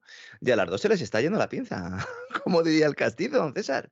Ahora resulta que se trata de hacer eh, negocios entre amigos, mm, entre, no sé, a mí es que me suena un poco esto a los sitios estos de luces rojas, ¿no? Donde vas con una pareja y al final acabas, acabas con otra, no porque evidentemente los haya yo visitado, ¿no? Pero a mí me suena un poco a esto, ¿no? El intercambio de parejas, ¿no? Que nos dicen nuestros banqueros centrales que va a ser el nuevo mundo desglobalizado. Luego lo vamos a contar, porque insisto, yo creo que esta gente ha perdido el norte. El día que repartieron los cerebros, más de uno se quedó durmiendo. Y aunque Janet Yellen es una mujer que, después de haber pasado por la Reserva Federal, pues ha tenido un cierto prestigio, sobre todo en, en el ala más de paloma, ¿no? Dentro del Banco Central.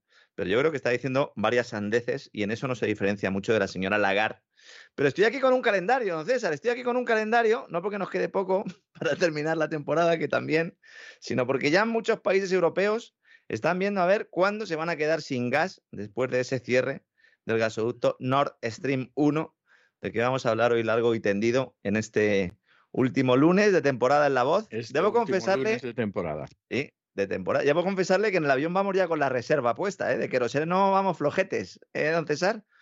Además que no, me extraña, no me extraña, vamos. si no sé ni cómo nos podemos levantar, vamos.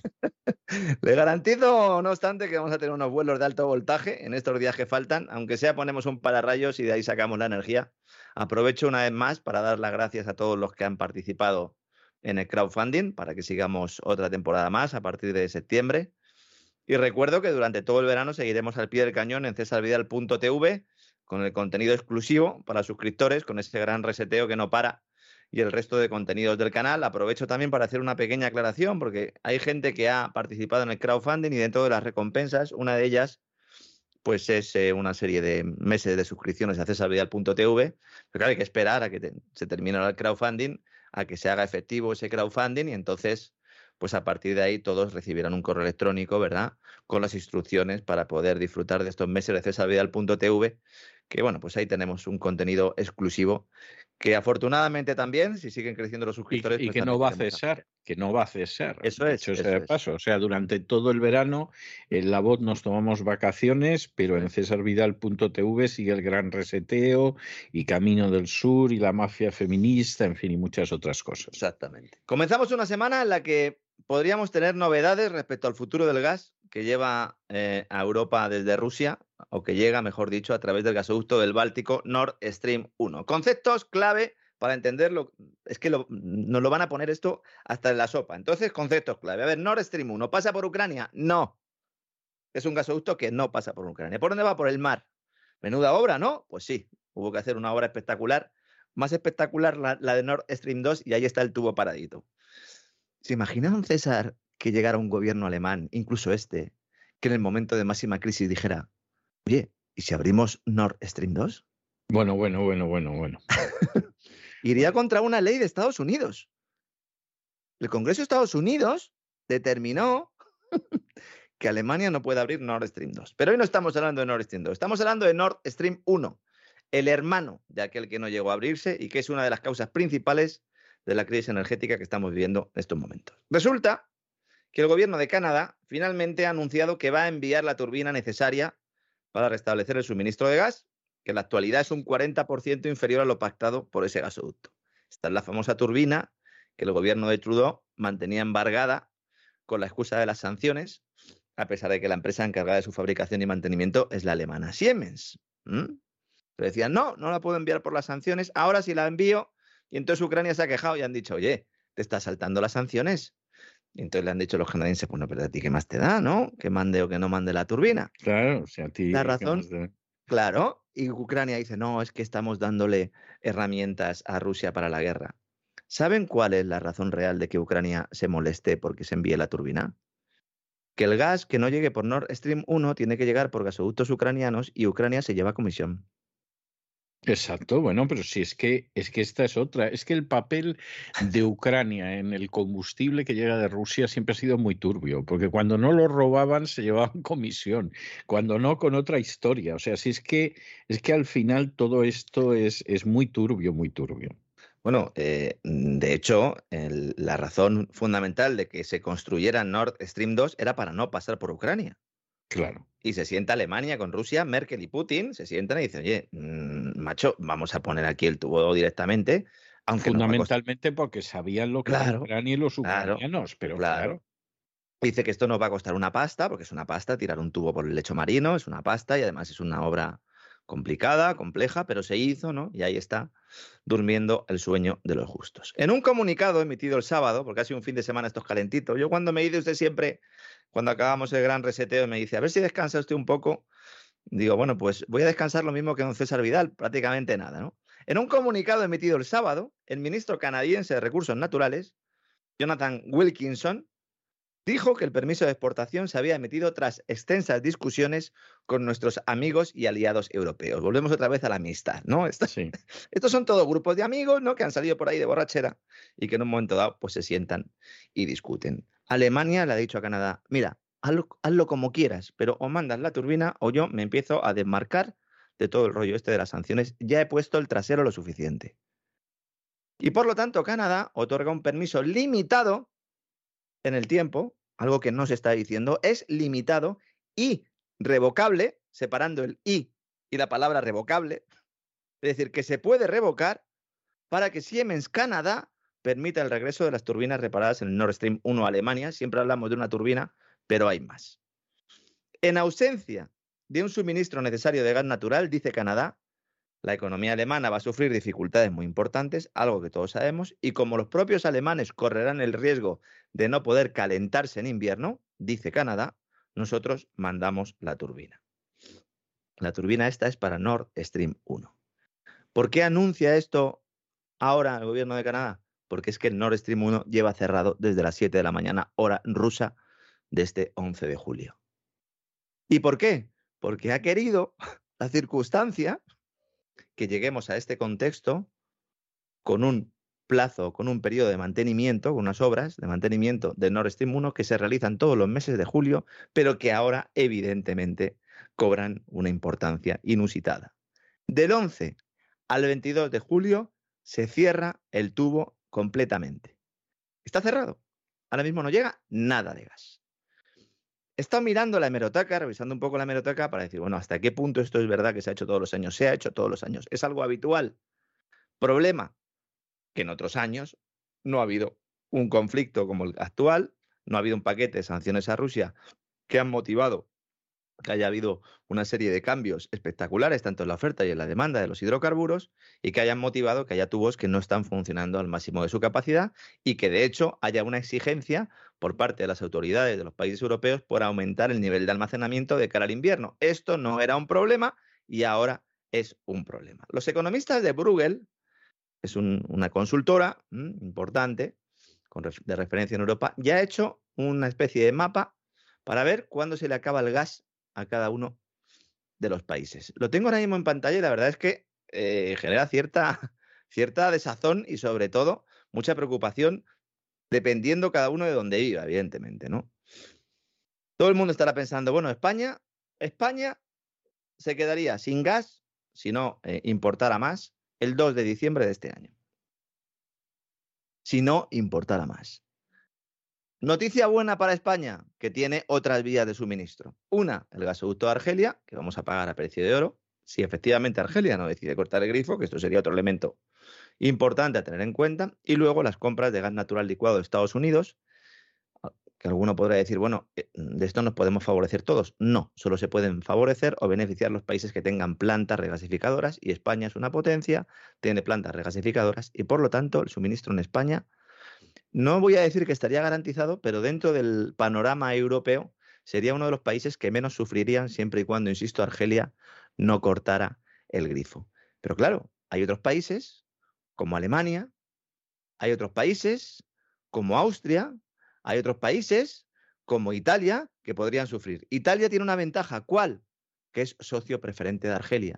Y si Argelia tiene que decidir, pues derivar parte del suministro a uno de los dos países, a Italia o a España, decidirá evidentemente enviarlo a Italia. Bruegel dice que es necesario reducir el consumo de gas en Europa un 15% para evitar eh, las restricciones en el consumo.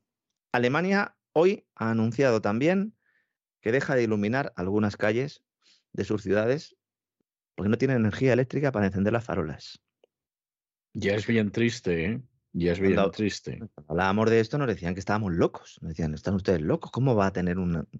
Pues hay una crisis de caballo. La agencia alemana DW explica que las reservas de gas germanas, que actualmente estarían a aproximadamente un 64-65% de su capacidad actual, llegan para un máximo de dos meses.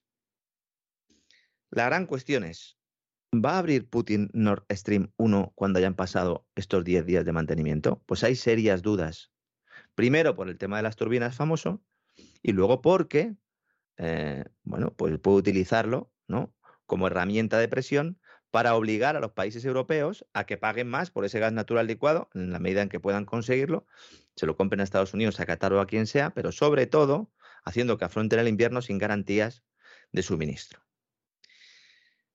La agencia alemana, como digo, está planteando que este cierre rutinario puede convertirse en un mantenimiento político que dure más tiempo. Es así como lo están denominando ellos. Y en el gobierno de Alemania, el presidente de la Agencia Federal de Redes Energéticas de Alemania, el, que sería equivalente a nuestro, a red eléctrica o gas, ha pedido a la población que reduzca su consumo de energía. Discurso de guerra. Pero discurso de, guerra, de guerra cuando están bombardeando tu país. No cuando está una guerra civil en un país de al lado en el cual pues llevan a tiro desde hace muchísimo tiempo y donde ahora ha intervenido recientemente Rusia de una manera más flagrante, ¿no? Si finalmente Rusia bloquea los flujos de gas más tiempo de lo previsto, dice el gobierno de Alemania, tendremos que hablar más seriamente sobre el ahorro. Y en este sentido, por ejemplo, el mayor propietario residencial de Alemania, eh, Bonovia, que tienen pues unos 500.000 apartamentos, ya ha tomado la decisión de reducir la calefacción de los inquilinos en muchos de sus apartamentos por las noches. Estamos en julio, que ahora hace calorcete, pero ¿qué va a pasar en otoño? ¿Qué va a pasar en invierno? La gran esperanza en estos momentos, y que yo considero bastante factible, es decir, yo en esto sí que no soy tan negativo como los analistas internacionales, es que el Kremlin considere que es más beneficioso para los intereses de Rusia seguir vendiendo gas a Europa, aunque sea menos cantidad que antes de la intervención militar en Ucrania.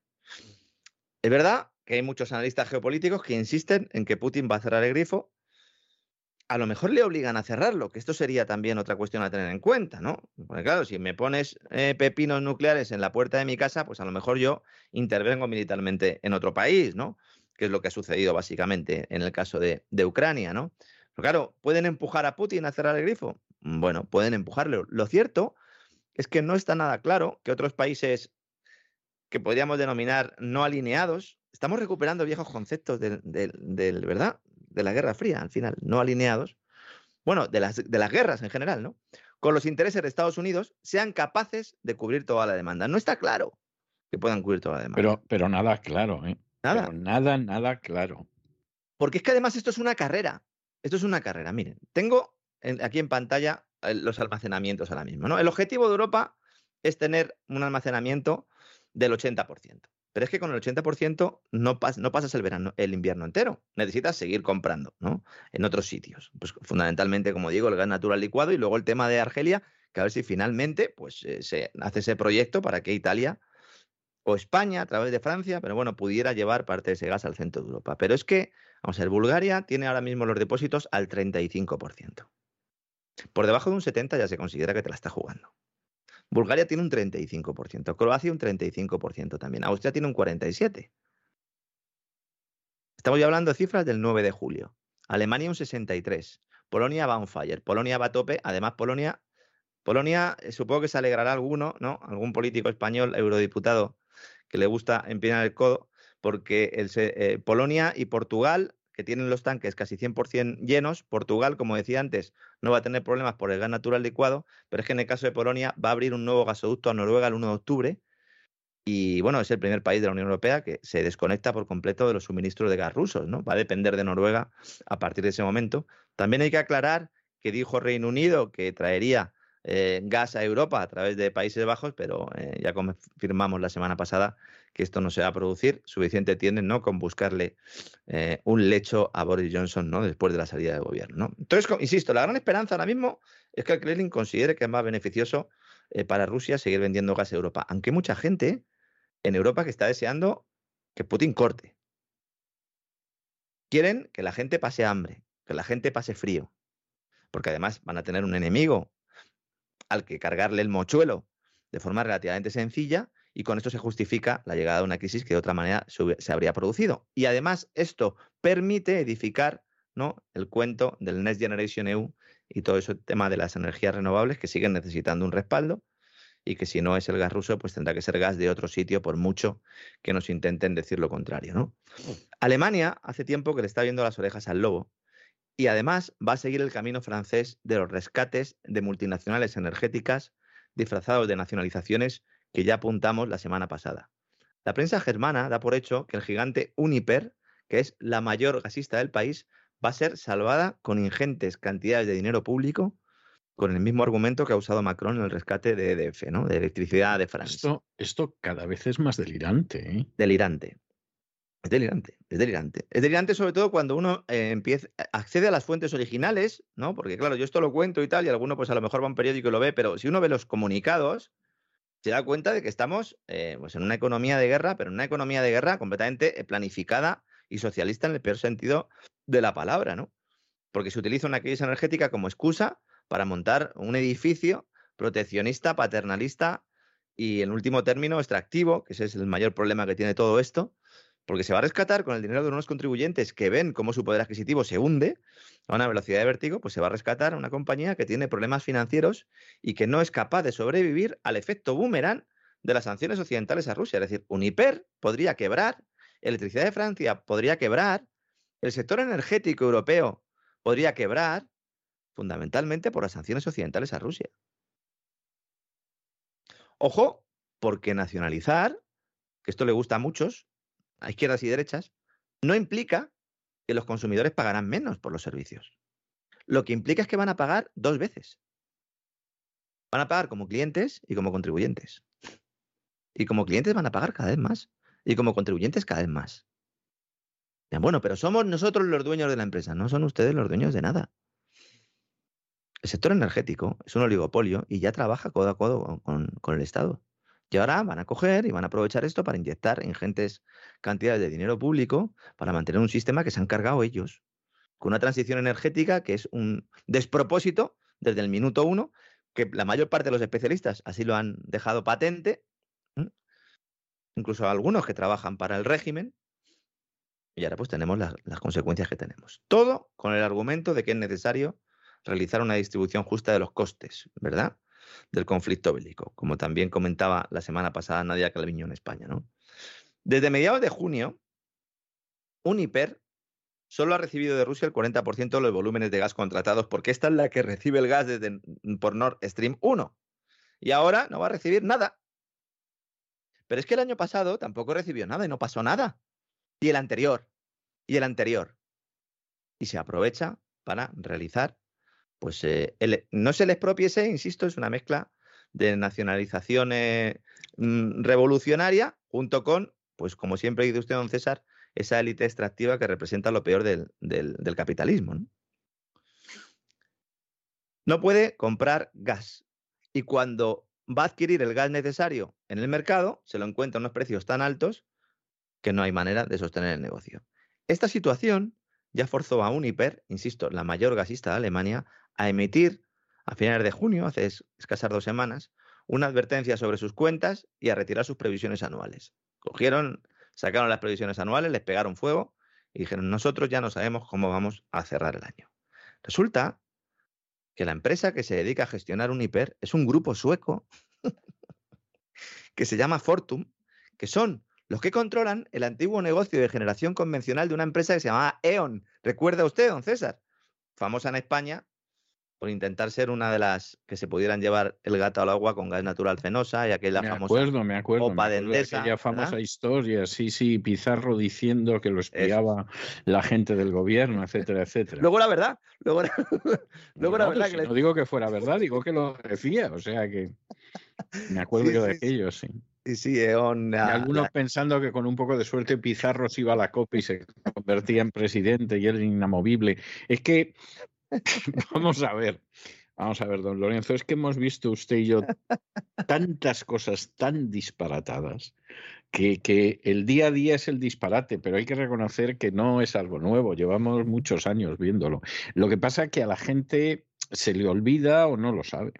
Sí, yo he visto cosas que vosotros no creeríais, ¿no? Como decían en la, sí, sí. en la película, ¿no? En, en Blade Runner, ¿no? En, en Blade Runner. En Blade Runner, sí, Sí, sí. sí, atacar naves en llamas más allá de Orión. Bueno, pues sí, sí, pues nosotros hemos visto Ahí- ahí pero hemos mucho más allá de Orión y de, y de naves en llamas, vamos. lo que sí hemos visto son rayos C brillar en la oscuridad cerca de la puerta de Tannhauser. ¿eh?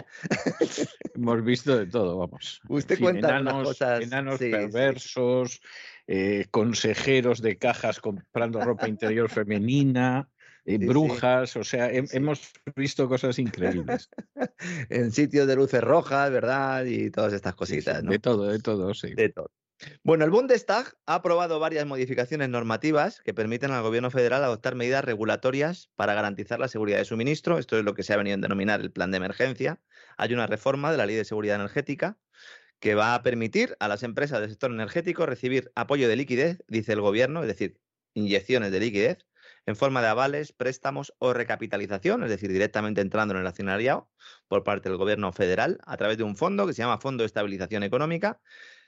Alemania eh, está a las puertas no, no ya de una recesión, sino de una crisis de modelo que puede acabar con toda su industria.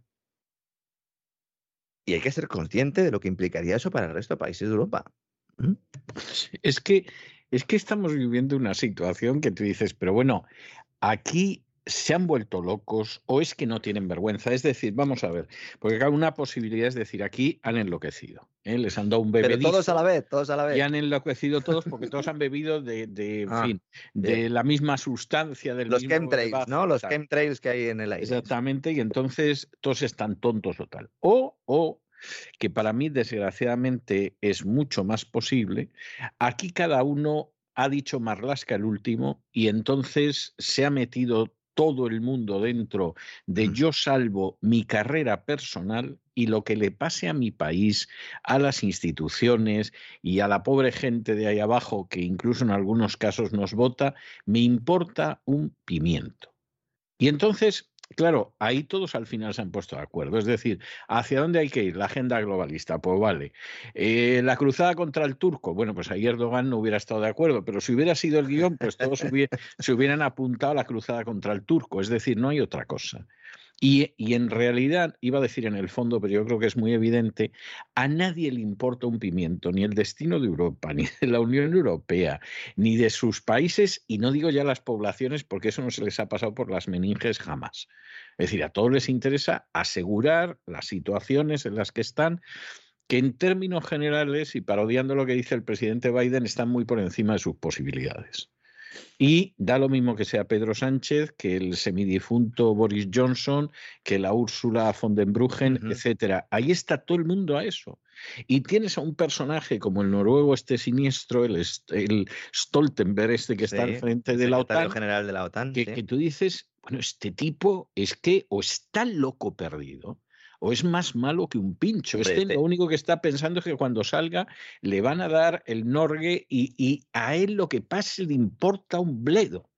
O sea, y esta es la realidad. Os hemos llegado socio, a una... socio de, Guillermito Puertas en Gavi Alliance y en toda esa esa estructura creada en el mundo para, a través de la vacunación, promover el aborto, el aborto en África, que no se dice nunca y aquí sí lo decimos. Y aquí sí lo decimos. Entonces, el, el, problema es que hemos llegado a la peor situación que puede producirse cuando hay unas élites reducidas que gobiernan sobre pobre gente. Y es que no les importe nada.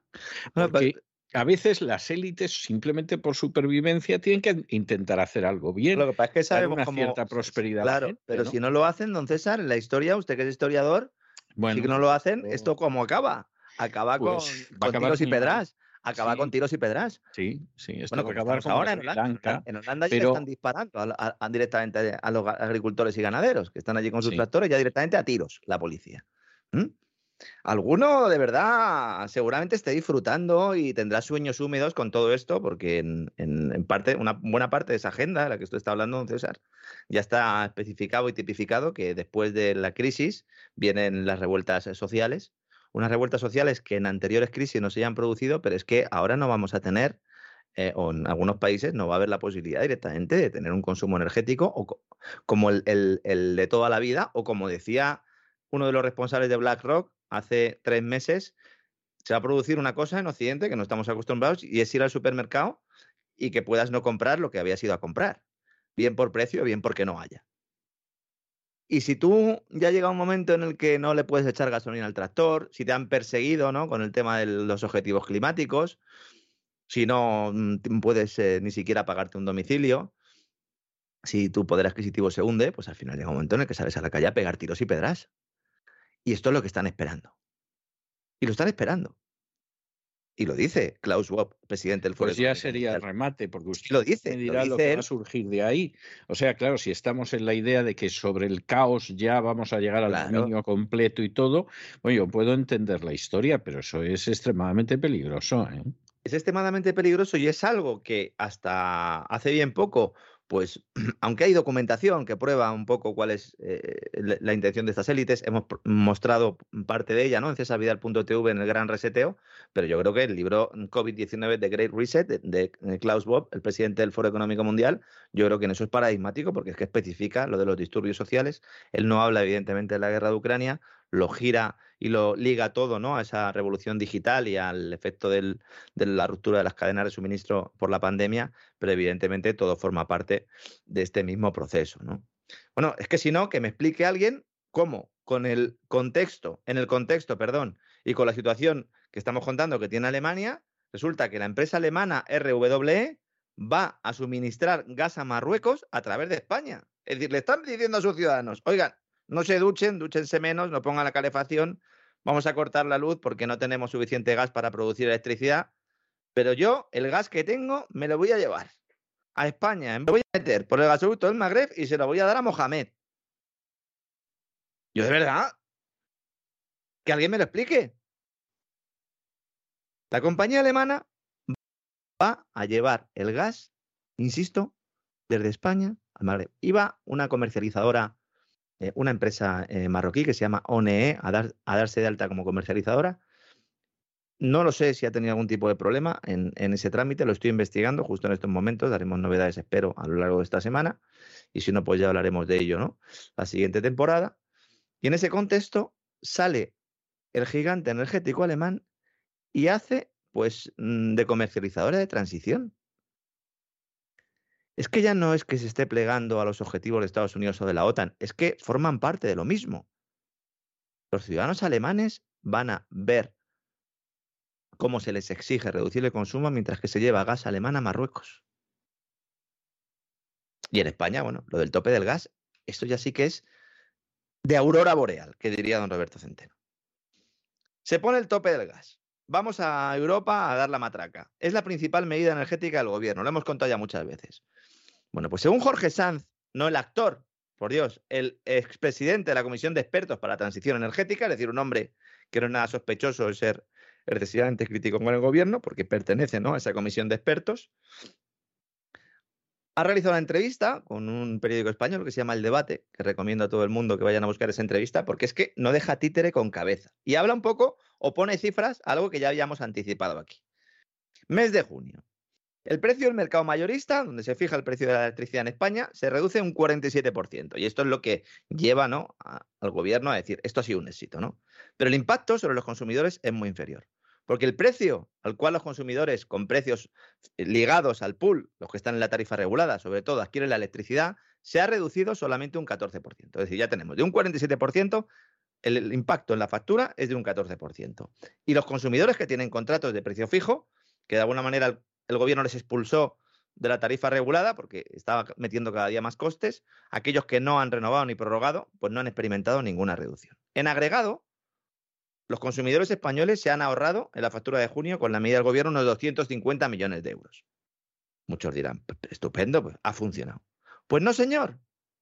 Porque esta reducción en el precio de mercado mayorista significa que a partir de enero, de enero de 2023, hay que ajustar los cargos que graban las facturas. ¿Para qué? Para compensar la menor retribución de las instalaciones renovables y de cogeneración que tienen también retribución regulada. Lo que yo decía, ¿nos lo van a meter vía coste fijo? Pues nos lo van a meter vía coste fijo sin vaselina y ya les advierto que el volumen de supositorio es bastante elevado. Estoy hablando de 540 millones de euros. Es decir, nos ahorramos 250 millones de euros y luego tenemos que pagar 540. Es, maravilloso. Es, fantástico, es fantástico. es algo, es algo tremendo. Locos al poder, que gritaba, gritaba Marta Sánchez. cierto, cierto, ¿no? Esta es la medida estrella del gobierno español. Dice, bueno, me ahorro 250, pago 540 millones, pero claro, como esto no se ve, como esto será a partir de enero y lo vamos a meter ahí en tarifa, un resultado neto de menos 290 millones de euros solo en los primeros 15 días que la medida estaba en aplicación en junio, es decir, cogiendo esos cálculos. Y además, otra cosa que no se dice, pero que aquí sí que hemos dicho y que algún oyente me preguntaba que cuál era la fuente, pues eh, la fuente, yo se la he puesto, los datos oficiales de Enagas y los datos oficiales del Ministerio de Transición Energética de Teresa Rivera. El tope de gas se ha traducido en una ingente transferencia de rentas de los españoles a franceses, portugueses y marroquíes.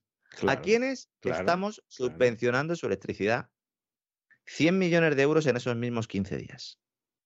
Así de claro. 100 millones de euros en dos semanas, 50 millones de euros a la semana, señores. Estamos entregando a franceses, portugueses y marroquíes, ¿no? Los portugueses, bueno, de alguna manera nos tratan bien, ¿no? Los franceses y los marroquíes a lo mejor no tanto, ¿no? A este ritmo, los españoles vamos a dedicar a subvencionar el consumo de estos tres países diez veces lo que hemos venido dedicando a ayudar a los consumidores vulnerables españoles en los últimos años, los del bono social. La gran mentira del bono social. Pero en cualquier caso, como señala además Sanz, estas transferencias de rentas nos hacen necesariamente más pobres. Y luego hay una bomba de relojería aquí, y es que muchos de los consumidores que han firmado contratos de precio fijo desde el 26 de abril tienen que pagar además de ese precio fijo el coste de la subvención en las centrales de gas y carbón. Pero las comercializadoras, las empresas, las eléctricas, todavía no han adaptado sus mecanismos de facturación para repercutírselo. Y cuando esto pase, los consumidores se van a encontrar con refacturaciones que le van a disparar la factura mensual. Y entonces el gobierno dirá, fíjense qué malas son las eléctricas. Pero si sois las dos caras de la misma moneda. Sí. Si os estáis pegando de entellada a saber a quién le echáis la culpa al otro. Si no hay sector más regulado, con la excepción del financiero, que el eléctrico, el energético. El financiero es otro sector que mucha gente dice, bueno, el, el ejemplo claro, ¿no? Del capitalismo y tal. La banca tiene el privilegio de emitir dinero de la nada, de fotocopiar billetes. ¿Qué mayor, qué mayor privilegio puede haber? ¿Qué mayor intervención puede haber? Determinar que ese billete es de curso legal y el mío no. Yo podría salir con el monopolio a la calle, ¿no? Podría salir, Sí, ¿no? Y empezar a decir, bueno, Perfectamente, sí. ¿no? Hombre, si, si el de la tienda me acepta los billetes de Monopoly, no tendría que haber ningún problema. No, el asunto no, no. es que el curso forzoso, ¿cuál es? Que tengo que pagar los impuestos en la moneda que me dice el Estado y además que no puedo utilizar una moneda alternativa, ¿no? Bueno, en Estados Unidos eso se ha perseguido, ha ido gente a la cárcel, ¿no? El tema de la, emisión de moneda está muy penado en, en Estados Unidos, ¿no?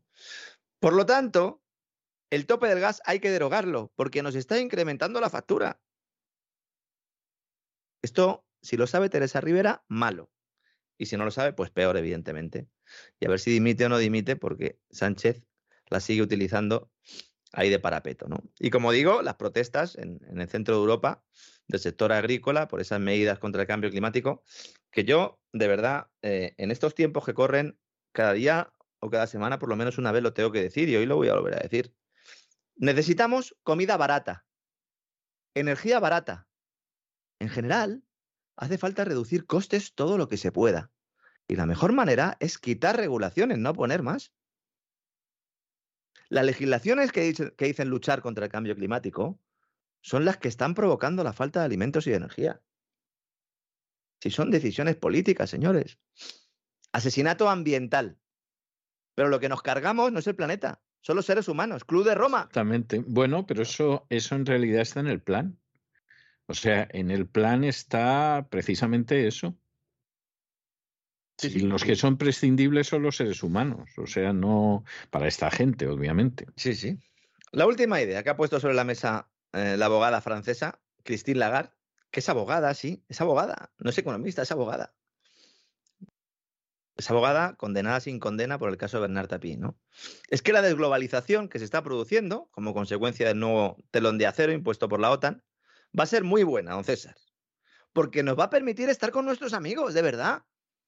Con nuestros amigos de verdad. Dice, bueno, ¿y quiénes son nuestros amigos? Ah, los países democráticos. Ah, Arabia Saudí, Qatar. ¿Son países democráticos? Bueno, estos son autarquías, pero son amiguetes. Exactamente. Estos son, como decía la tonta esta, sin que las tontas, por favor, se me ofendan, lo suplico, eh, de la ministra de Asuntos Exteriores británica, son aliados británicos. Bien, estupendo. O sea, cuando los regímenes son repugnantes y los tenemos enfrente, son regímenes repugnantes y cuando no los tenemos enfrente son aliados. O sea, es de una moralidad profunda, de unos principios éticos indiscutibles. ¿no? Bueno, sobre todo cuando se pregunta, bueno, pero ¿y, do- y qué criterio utilizan ustedes para determinar quiénes son amigos, quiénes son aliados y quiénes son enemigos? Dice, todas las autocracias son enemigos. Y entonces otra vez volvemos a empezar con el argumento, pero no dice usted que todas las autocracias y entonces nos vuelven a decir, no, pero hay autocracias de primera y autocracias de segunda. Pero vamos a ver, ¿qué situación ha cambiado de verdad? Autocracias amigas. Claro, pero Claro. ¿estructuralmente ha cambiado algo en la relación de Rusia y Europa? Por mucho que nos digan, no. Estructuralmente, no. ¿Que ha habido una intervención militar? Sí. Y no ha habido, no, no, no, se produjeron golpes de Estado en Ucrania, sin ir más lejos, el caso de, de Georgia, etcétera, etcétera. ¿Cuál es el elemento estructural? Un avance de la OTAN. ¿Pero esto se ha producido ahora mismo? No, lleva mucho tiempo produciéndose esto. Nos están intentando convencer de que hay hitos que no son hitos. Son acontecimientos históricos que se han ido macerando progresivamente y que llegan eh, en un momento o en otro. En realidad, la idea esta de los intercambios entre amigos, que cada vez que lo, que lo, digo me suena peor, no es de Lagarde, es de la secretaria del Tesoro de Estados Unidos, Janet Yellen, como decía antes, que hace un mes acuñó el triple lema que es friend shoring, friend shopping y friend sharing. Es decir, todo con nuestros amigos, ¿no? Los amigos de nuestros amigos son, son nuestros amigos, ¿no? Como decía la canción. Para definir. Un modelo. Los amigos de mis amigas son mis amigos. Eso, sí, ahí había un componente un poco. Sí, sí, exactamente, sí. Sí, ahí un poco, no sé, Claro que también la canción reconocía aquello de yo no sé por qué se enfada Isabel. O sea, que, la canción se daba cuenta de que, en fin, tampoco las cosas terminaban de encajar. Una canción que hoy en día sería perseguida, supongo. Eh, Esa canción hoy en día sería absolutamente imposible. O sea, es algo. Y, mira que una de las tres chicas era lesbiana, pero, pero de ah, todas formas. Sí, sí, sí, sí, además muy, muy lesbiana. Pero, pero realmente eso no habría manera de, de intentar intentar salvar esa canción. Uh, vaya lío, decía la canción. Uh, uh vaya, lío. Los amigos de mis amigas son mis amigos. Sí, eso, sí eso, eso ahora, vamos, no habría la menor posibilidad de sacar adelante esa canción. E, eran simpáticas. En San Fermín no podrían ponerla. en San Fermín no. San Fermín no.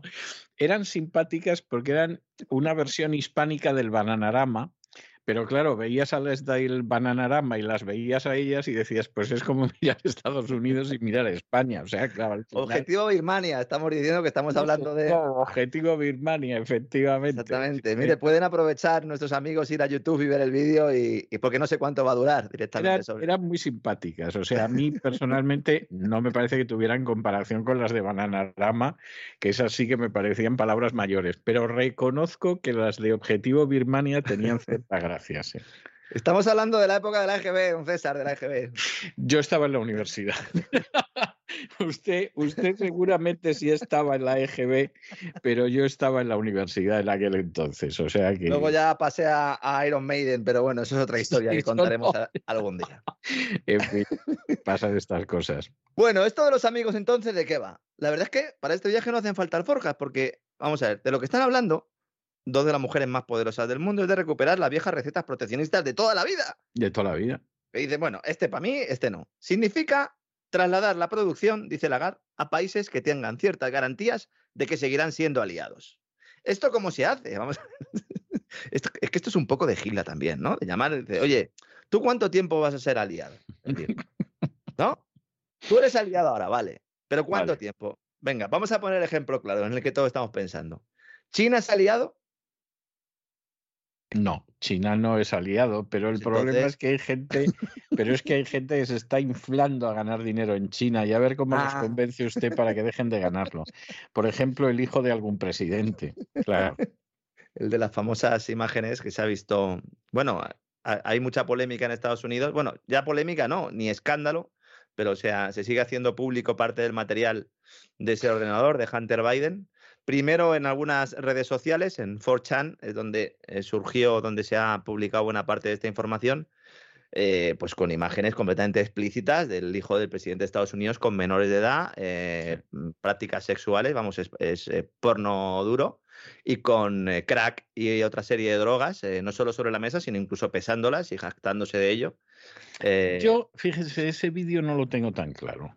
O sea, no sé si efectivamente. O sea, el tipo que aparece endrogado en la primera imagen, desde luego es Hunter Biden, eso no tiene más vuelta de hoja. ¿eh? Eso, eso, o acaba de meterse al cuerpo, vamos. Peinado para atrás, va peinado para atrás, no, puede, ni mover las cejas. Exactamente, o sea, eso es así. Pero que luego lo que aparece a continuación, que no se le ve y que están pesando crack, sea él, mm. puede que sí, puede que no. O sea, yo el vídeo lo he visto varias veces y no me termina de convencer y no será porque yo tenga ninguna simpatía ni por Hunter Biden ni por su padre. O sea, dejemos las cosas. En todo caso, yo sigo pensando y sigo defendiendo desde el minuto uno que todas estas imágenes y toda esta difusión de información lo que pretende en realidad es enterrar, lo, lo mollar que son los negocios de Hunter Biden en Ucrania y en China fundamentalmente. Y el lavado de dinero, eh, dinero negro procedente de actividades ilícitas, no solo del robo y de las comisiones gasistas, sino incluso también del tema de la prostitución y tal, que pueden afectar directamente al presidente de Estados Unidos porque es su hijo, es su único hijo vivo, y de hecho hay donaciones o ingresos a cuenta que realiza el propio Biden a Hunter eh, Biden, Hunter hijo, con el que luego se dedica a contratar prostitutas rusas, que fíjese, ¿eh? está en Ucrania y luego al final el hombre lo que quiere son prostitutas rusas, esta gente ya no sabe ni lo que quiere por encima ni yo, por debajo. Yo conozco a algún ministro español que le pasaba lo mismo. ¿eh? ¿Ah, sí?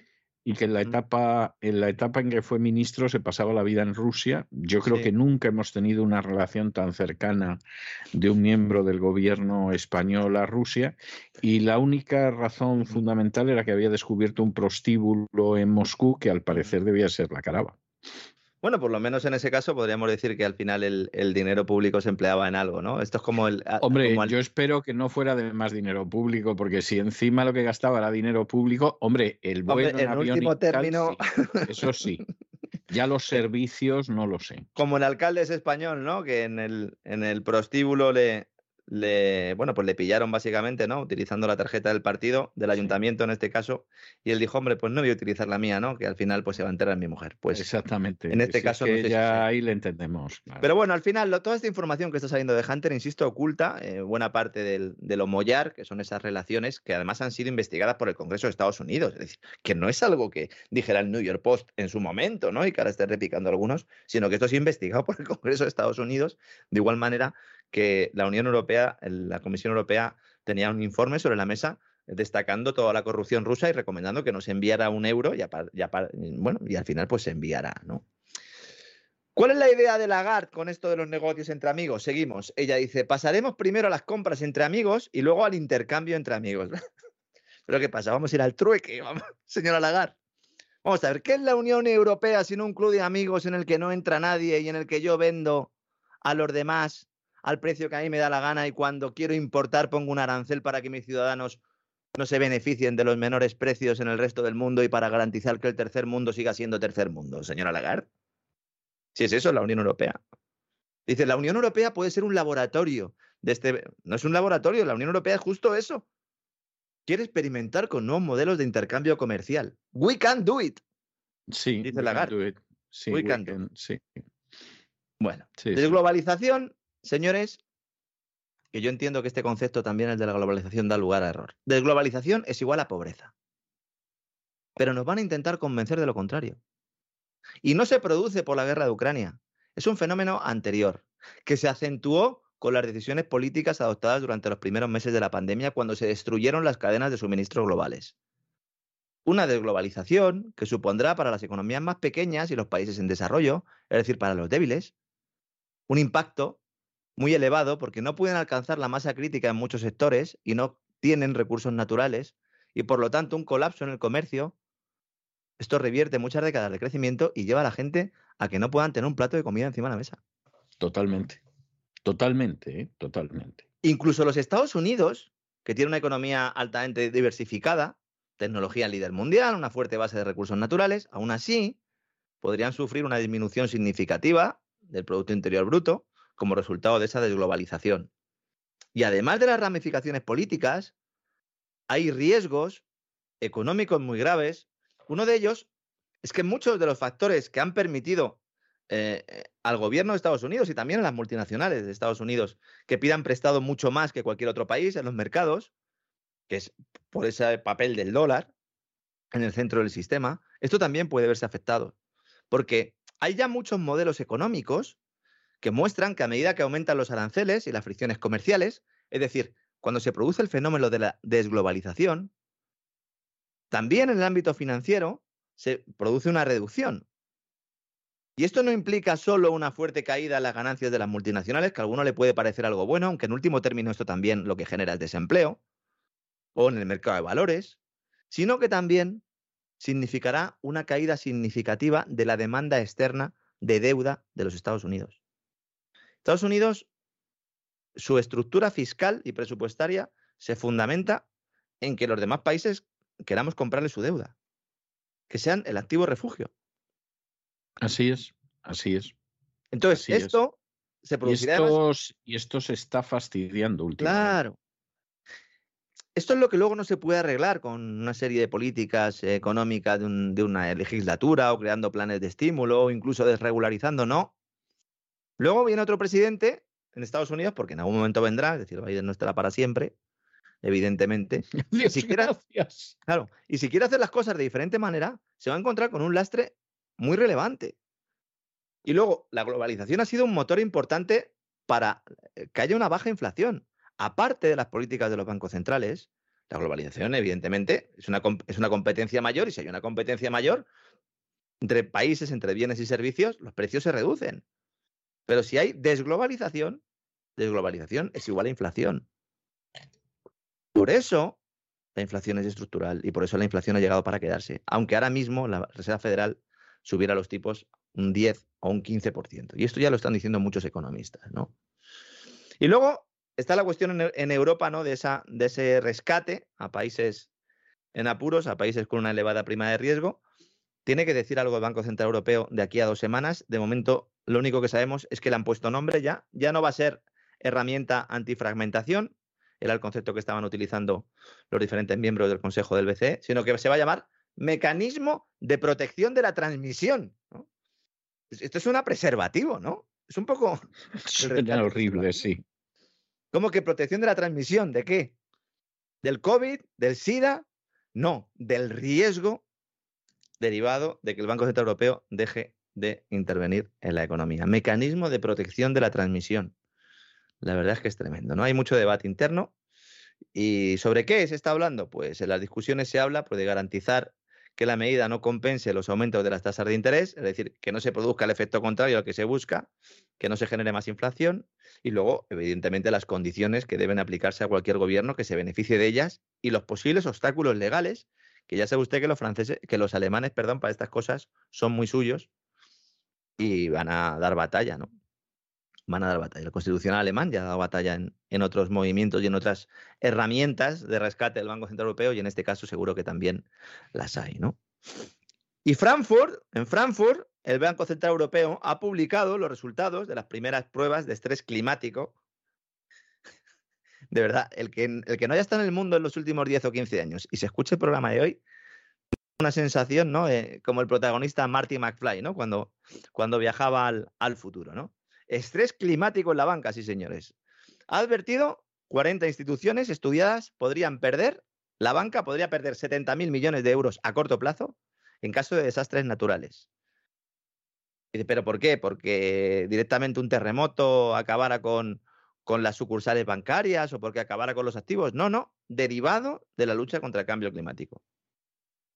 Este es el famoso cisne verde que han creado ellos, que lo han inflado ellos y que ya pues lo podemos ver en todos nuestros cielos y que va a ser utilizado para justificar la próxima crisis financiera. Fíjese cómo será la cosa, don César, que el Banco Central Europeo no ha sacado una lista no ha sacado desagregados los datos. Es decir, cuando hace un análisis de solvencia o un stress test, una prueba de resistencia, dicen, vamos a ver, vamos a una recesión. Muy bien.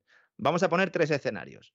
Uno relativamente benigno, otro eh, con una sustancial caída y otro que sea un apocalipsis, ¿no? Y entonces, en función de eso, pues especifican cada banco si está bien de capital y cuánto tendría que poner para superar cada uno de los escenarios. Bueno, en este caso no han sacado ninguna lista. Le han mandado a cada uno, a cada banco le han mandado su puntuación. Y los bancos han dicho, pero mm, ¿y yo cómo sé? Si no tengo referencia, dame por lo menos la medida del sector. Dice, bueno, ya veremos si te damos la medida del sector, pero evidentemente cada entidad solo va a recibir información sobre sus resultados y de momento no se les va a exigir más capital. Cuidado porque esto va a ser un elemento fundamental en esa nueva crisis financiera. Cuando se produzca toda recesión, eh, da lugar a una crisis financiera. Cuando tenemos un modelo basado en dinero fiat, creado a partir de la nada, evidentemente los balances eh, se van viendo afectados, el dinero desaparece, de igual manera que se creó va desapareciendo, porque la valoración de los activos no es la de mercado, sino eh, la inflada tras años y años de suministro de liquidez continua, bajo la creación de reservas de la banca central y bueno, pues cuando se produce ese contexto, pues lo primero que hay es una crisis financiera. Esta crisis financiera luego da lugar a una crisis de deuda. ¿Por qué? Porque los estados rescatan a esas entidades financieras y en último término paga el contribuyente. Esto lo hemos visto, bueno, pues mm, en ocasiones recurrentes, es la, son los ciclos económicos, desde que desapareció el patrono y en esta eh, crisis también vamos a tener eh, este calendario. ¿no? Y no quiero terminar el programa, hablaba usted antes de Turquía, sin hablar de un descubrimiento que han hecho los turcos. Está todo el mundo con las prospecciones buscando en las cuevas a ver qué encuentra y Turquía no ha encontrado al, al, hombre perdido ni ha encontrado al Yeti. Acaban de descubrir la segunda mayor reserva de tierras raras del mundo. Y cuidado, porque esto implicaría poner a Turquía en un contexto geopolítico eh, bueno, pues yo creo que bastante destacado, sobre todo teniendo en cuenta que estas tierras raras, que en realidad no son, tierras, la mayor parte de ellos, pues son minerales y son eh, elementos, eh, son compuestos químicos, son fundamentales para garantizar el desarrollo tecnológico, para impulsar la cuarta revolución industrial, como la llama el presidente del Foro Económico Mundial, y básicamente pues para producir esos semiconductores, esos chips que llevan prácticamente ya todos los productos. Turquía acaba de anunciar el hallazgo de una enorme reserva de tierras raras en el distrito de Belikova, en Anatolia, Anatolia Central, que le va a permitirse eh, pues hacerse con un hueco eh, determinante en el sector. Hay diferentes cálculos que se están haciendo al respecto. Lo cierto es que el volumen de las tierras que hay ahí es importante. Estamos hablando de unos 700 millones de toneladas, que supondría pues, que sería la segunda mayor reserva más importante del mundo, solo por detrás de una hay en China, en Vallanova, que tiene 800 millones de toneladas. Cuando surgen estas noticias, enseguida la gente va a mirar cotizaciones para ver si sube o baja el precio. Hay que decir que van a tardar un año en hacer la instalación piloto para empezar a pensarse cómo sacan las tierras raras. Es decir, se lo van a tomar con tiempo, porque esto tiene un proceso, no va a ser de hoy para mañana, pero desde luego que es muy importante eh, porque, bueno, pues insisto, eh, prácticamente todos los sectores necesitan este tipo de tierras, desde los famosos coches eléctricos, los ordenadores, herramientas astronómicas, eh, todo tipo de productos pues, audiovisuales, auriculares, discos duros, ordenadores, etcétera, etcétera, etcétera. Y bueno, de hecho, es que para la automoción eléctrica, que quizás sea uno de los sectores para los que es más importante este tipo de descubrimientos, pues eh, puede poner a Turquía en una posición de privilegio. También han encontrado torio y ha dicho el gobierno de Turquía que esto es vital, sobre todo para explorar esa nueva tecnología nuclear, que ya contamos aquí, que buena parte de los reactores nucleares, de los 150 reactores nucleares que quiere hacer China, parece ser que los quieren hacer utilizando torio en lugar de uranio como combustible. Esto está todavía en un proceso experimental no es que esté en pañales, pero bueno, necesita todavía cierto desarrollo. Y efectivamente, si se trabaja bien esto y además se encuentra torio y, hay posibilidades de ampliar ese mix energético introduciendo estas centrales nucleares de, torio, pues eh, tendremos otro game changer, como dicen los americanos, otro, otro elemento que puede cambiar las reglas del juego y poner a Turquía en una situación, insisto, destacada y de privilegio junto con los chinos. Fíjese, Turquía, país en debacle económica, país con la moneda hundida y país que de alguna manera en esta crisis ha sacado un poco la cabeza, ha hecho valer eh, su posición en la NATO y ahora pues nos dice que han descubierto tierras raras que son fundamentales para ese proceso de digitalización, unas tierras raras que necesita Europa, don César. Bueno, con lo cual, conociendo a Erdogan, le va a sacar un partido al hallazgo, pero vamos, inolvidable, no tengo ninguna duda. Seguro, seguro que le, que le saca partido, porque si algo ha demostrado es que sabe negociar, y si algo hemos demostrado los demás es que eh, no sabemos hacer prácticamente nada. ¿no? Y el euro, muchos dirán, ¿qué pasa con esa paridad? Pues prácticamente estamos ya en la paridad. El euro eh, está cayendo hoy a plomo, ha perdido más de un 1%. Bueno, es que está ya ahí. Eh, tengo el, el, dato aquí, ya está en el 1.04, es decir, estamos ya en la paridad 1.0059 para ser más exactos. Don César, estamos ya en la paridad. En estos momentos, según estamos hablando usted y yo, alcanza la paridad euro-dólar, algo que no había sucedido nunca. Hay gente que dice que eso había sucedido antes del año 2000. Antes del año 2000 no había euro, lo que había era un tipo de cambio establecido, pero no había euro, así que sería la primera vez. Que bueno, que esto lo único que hace es confirmar que el mercado pues, no tiene ninguna credibilidad Mejor dicho, no confía en que los gobernantes tengan credibilidad cuando nos dicen que se va a superar esta crisis y que la recesión va a ser corta. Veremos lo que sucede, pero desde luego con una capacidad industrial limitada por esos suministros de gas, lo que hablábamos al principio, y sobre todo ¿no? con esa, eh, ese modus operandi de los políticos, que cada vez que dicen que van a arreglar algo lo terminan empeorando algo más, pues va a ser difícil que nos libremos de esta recesión y esperemos que se cumplan esas previsiones del mercado y que salgamos de ella a mitad del año que viene. Yo no lo veo tan claro. Estados yo, Unidos. No, yo no lo veo tan claro. ¿eh? Estados Unidos a lo mejor sí, porque como siempre digo. Estados Unidos puede ser. Puede ser porque no eh, parte, no parte con una tasa de paro alta. Es decir, no, no tiene una tasa de paro alta. Eh, la economía, luego además los está diversificada, liberalizada. Es muy diversificada, está muy liberalizada. Los estados funcionan de una manera muy independiente, es decir, que un Estado puede ir de cráneo, incluso quebrar, y sin embargo haber otro que va de maravilla. O sea, que, que en ese sentido no sabes, ¿no? pero, pero la verdad. en Europa no, en Europa no. En, Europa, pinta mal, sobre todo porque hay mucha gente que dice: tú coges el manual de economía y dices, bueno, si tu moneda se deprecia, entonces tienes posibilidad de exportar más. Y en un contexto en el cual pues hay problemas de las cadenas de suministro y hay hay shocks de oferta, pues es posible que pudieras diversificar y ampliar tu comercio exterior. Eso con el manual de economía en la mano se podría defender, pero el problema es que para producir esos bienes, para producir esos servicios, tú necesitas energía y la energía la tienes que comprar en dólares.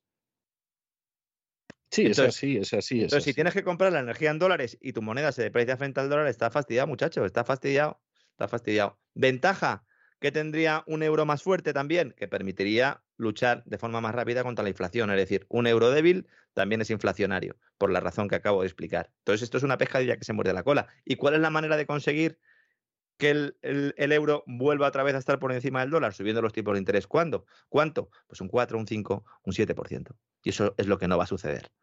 De hecho, hay voces en el seno del Banco Central Europeo que ya están diciendo que los tipos tienen que subir medio punto en cada reunión, en lugar del cuarto de punto del que había eh, hablado Lagarde. Y en Estados Unidos se está hablando ya de subida de 100 puntos básicos, es decir, de un punto porcentual completo frente al 0,75, que es un poco el consenso que hay en el mercado. Vamos a ver subidas de, tipos no agresivas, porque agresivas no, pero sí mucho más elevadas de lo que piensa el mercado. Sí, sí, porque es que si no, la inflación se nos va a ir aún más de las manos. Es que en España supera el 10%. Sí, no, no, no. En España, bueno, supera el 10% oficial. Sí, eso es. Que luego en la práctica es mucho peor, ¿no? Bueno, y en Estados Unidos, si se midiera utilizando los criterios de los años 80, cuando Paul Volcker estaba en la Reserva Federal, entonces la inflación, el IPC, el indicador de precios al consumo, la cesta de la compra de Estados Unidos habría experimentado una subida interanual del 20%.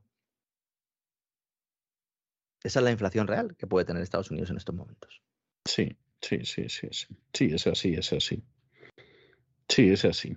Y, y, la verdad, en fin, yo no soy, no soy nada optimista con la situación de futuro. Yo creo que el después del verano va a ser muy duro, pero sinceramente coincido con usted en que va a ser muchísimo más duro en Europa que en Estados Unidos. Sí, sí, sí, sí, sí, va, a ser así, porque además Estados Unidos en todo, en toda esta marejada que contamos aquí todos los días en nuestros vuelos, pues la verdad es que mm, tiene muchos elementos también positivos, ¿no? Está ingresando buena parte de dinero gracias a ese, a ese gas natural licuado, está adoptando ¿no? una política de, hundimiento de tu competidor directo, eh, ya no se habla de guerra comercial entre Europa y Estados Unidos como en la época de Trump, porque directamente Europa desaparece. Entonces, claro, evidentemente dejas espacio para las multinacionales eh, eh, estadounidenses que también podrán realizar determinadas operaciones y reconstrucciones en países del tercer mundo y, también europeos, ¿no? Con el tema de Ucrania, porque las empresas europeas pues lo van a pasar mal y van a ser empresas europeas que fundamentalmente van a ser estatales, van a ser empresas estatales, vamos a un fin absoluto, ¿no?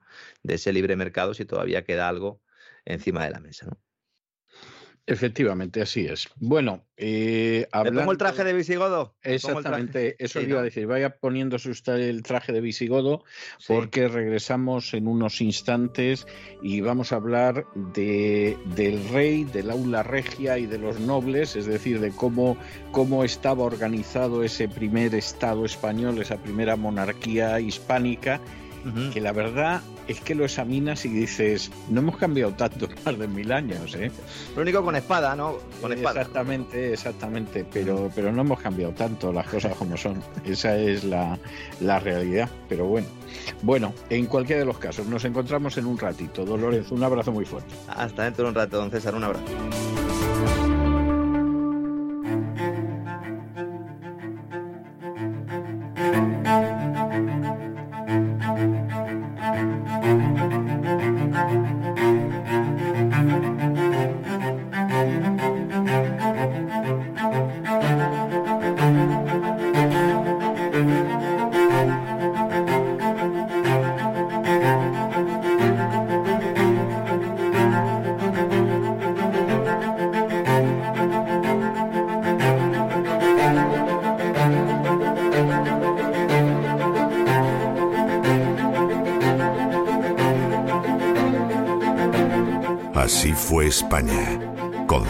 Vidal y Lorenzo Ramírez.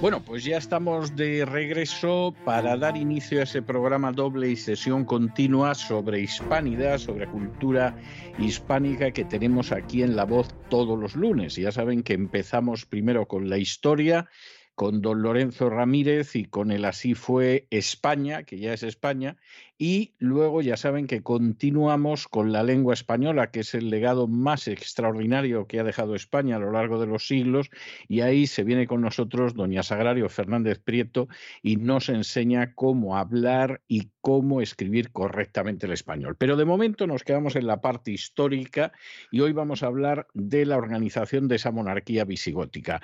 Muy buenas noches de nuevo, don Lorenzo. ¿Qué tal? Muy buenas noches, don César. Aquí estamos, eh, pues ya casi en el último tramo mm, visigótico, ¿no? Bueno, nos queda mucho, ¿eh? Nos ¿Eh? queda mucho. Yo he estado echando cálculos y Dios mediante, si regresamos a mediados de septiembre, lo mismo estamos en Navidades todavía con los visigodos, ¿eh? O sea que no, no crea usted. Último tramo, bueno, hemos Es que los que hemos visto, es que los, los reyes que hemos visto eran muy importantes. Bueno, y es que vamos a ver algunos también muy importantes. Y, además tenemos que hablar de muchas cosas, porque llegó un señor que se llamaba Sisebuto, del que hablaremos ya en la próxima temporada, y este decidió hacerle la vida imposible a los judíos y luego todos los que vinieron detrás. O sea que tendremos que detenernos en qué pasaba con aquella pobre gente que no, no eran ni cenos, no eran católicos y que por lo tanto pues estaban en una... En tierra de nadie, y nunca mejor dicho, ¿verdad? En tierra de nadie y nunca mejor dicho, porque además en muchos casos la idea era que no quedara nadie como ellos en la Tierra. O sea, además esa, esa era la historia. Bueno, tenemos que hablar de esa monarquía visigótica, de cómo se organizaba, y hay que decir que realmente se organizaba sobre la base de la existencia de un monarca. Claro, Aquí, en el caso de los visigodos, sucede algo muy curioso. Los últimos emperadores romanos, que desde Constantino habían sido muy hábiles y habían decidido que el poder procedía de Dios y que Dios se lo daba al emperador y se lo daba sin ningún intermediario, pues bueno, esos habían estado encantados de la vida. O sea, si la legitimidad te viene de Dios, a ver quién se enfrenta contigo, ¿no? Más vale que lo haga bien y que te mate rápido y pronto, porque como no te mate, te has levantado contra el mismísimo Dios y, se va a desatar todo tipo de furia sobre ti.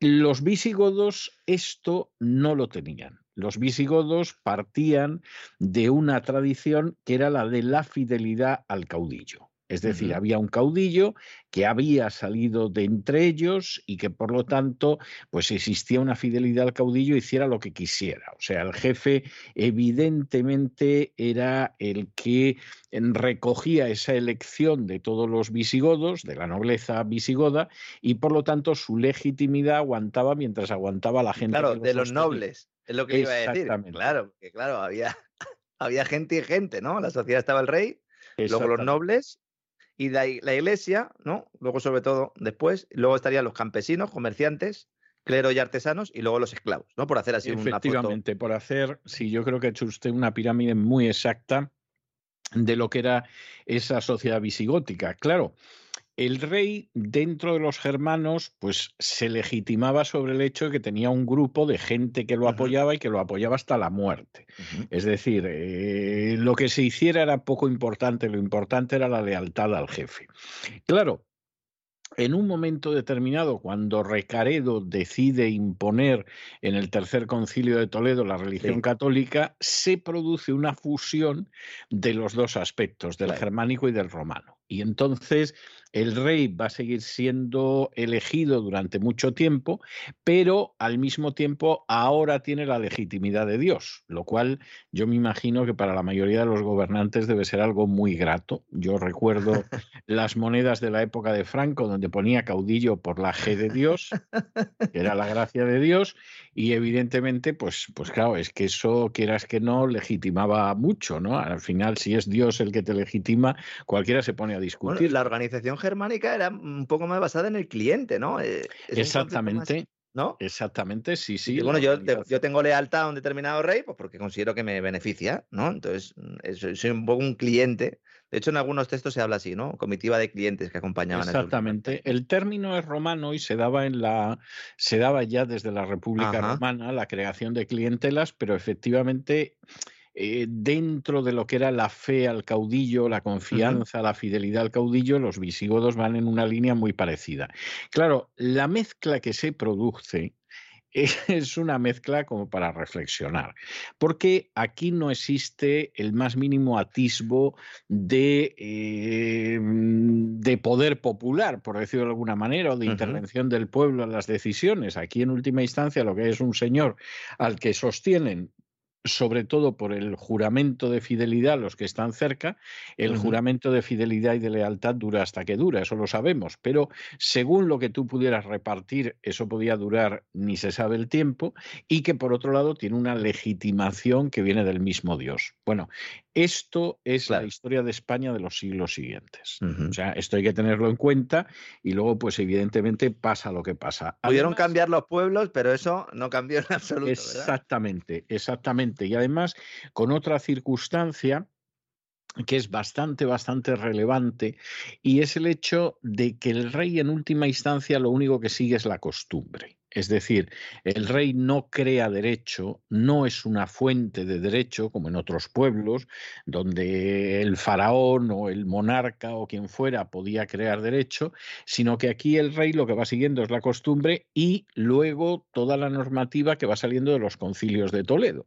Es decir, con lo cual el rey, hombre, claro que es importante, es el rey, Claro que se basa en el apoyo de esa clientela que tiene alrededor, pero ya empiezan a constituirse una serie de fuerzas que van más allá de lo que podríamos llamar las instituciones, lo cual también suena como raramente familiar a lo que estamos viviendo en estos momentos en España, pero que llevamos también desde hace muchísimo tiempo. O sea, esta es, esta es la realidad. No existe, por ejemplo, la idea de un pacto entre el rey y el pueblo en el cual el rey pues, eh, se obliga a realizar una serie de tareas y de labores en pro del bien común y por lo tanto el pueblo da su asentimiento a que ese sujeto en concreto sea el rey. Eso es algo absolutamente desconocido y es algo que va a ser desconocido a lo largo de la historia de España. Por eso la, la monarquía constitucional, a fin de cuentas, pues ha sido tan, tan difícil de arraigar en España y nunca ha terminado de germinar bien la planta y, por supuesto, los que han sido partidarios de una monarquía absoluta, que finalmente era una monarquía absoluta sometida al clero, pues hombre, tenían su punto, que dirían aquí, tenían un punto, porque efectivamente eso es algo que de los, desde los visigodos se ve de una manera bastante, bastante. la, monarquía absoluta ligada al credo es la dictadura franquista, básicamente, ¿no? Eh, sí, y, la monarquía de los Borbones en términos generales, y antes de los Austrias, y antes de las distintas. Sí, pero quiero decir que incluso, sin cabeza real se puede sostener ese modelo, ¿no? Sí. En este caso no legislaba. el rey visigodo no era legislador. el franquismo insistía en, en, que eran una regencia. ¿eh? La mayoría de los españoles lo ignoraba. Sí. Pero el franquismo se presentaba como una regencia, es decir, aquí la monarquía se interrumpió con la proclamación de la Segunda República en 1931, va a venir en algún momento y mientras tanto, pues hay una regencia que es la de Franco, que va a decidir además quién era el rey. Eh, yo tengo una anécdota muy curiosa de, carácter familiar con esto de la regencia, porque cuando mi padre empezó a trabajar, esto debió de ser muy jovencito, supongo que con 19, 20 años, eh, tenía que pasar un examen en la compañía de seguros a la que se presentó y en el examen, entre otras cosas, le hacían pregunta de política. Y entonces el que estaba en el tribunal le preguntó qué régimen había en España y mi padre le dijo que una dictadura lo cual indica que mi padre era muy poco prudente en algunas cosas. Y, y, entonces el que le estaba examinando le dijo, es una regencia. Y mi padre se podía haber callado en ese momento, pero le dijo, ¿dónde está el rey?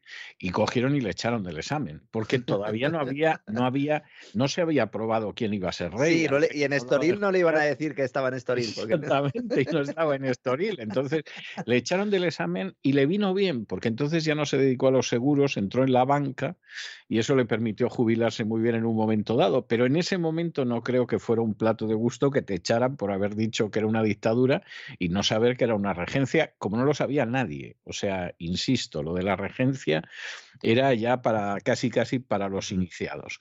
Hay que, hay que recordar también, volviendo a los visigodos, que la monarquía era electiva, lo hemos contado muchas veces, pero había que pertenecer a la familia de los Baltos. Es decir, si tú no pertenecías a la familia clan de los Baltos, pues evidentemente no había la menor posibilidad de que formaras parte de ese grupo entre los cuales se elegía el monarca.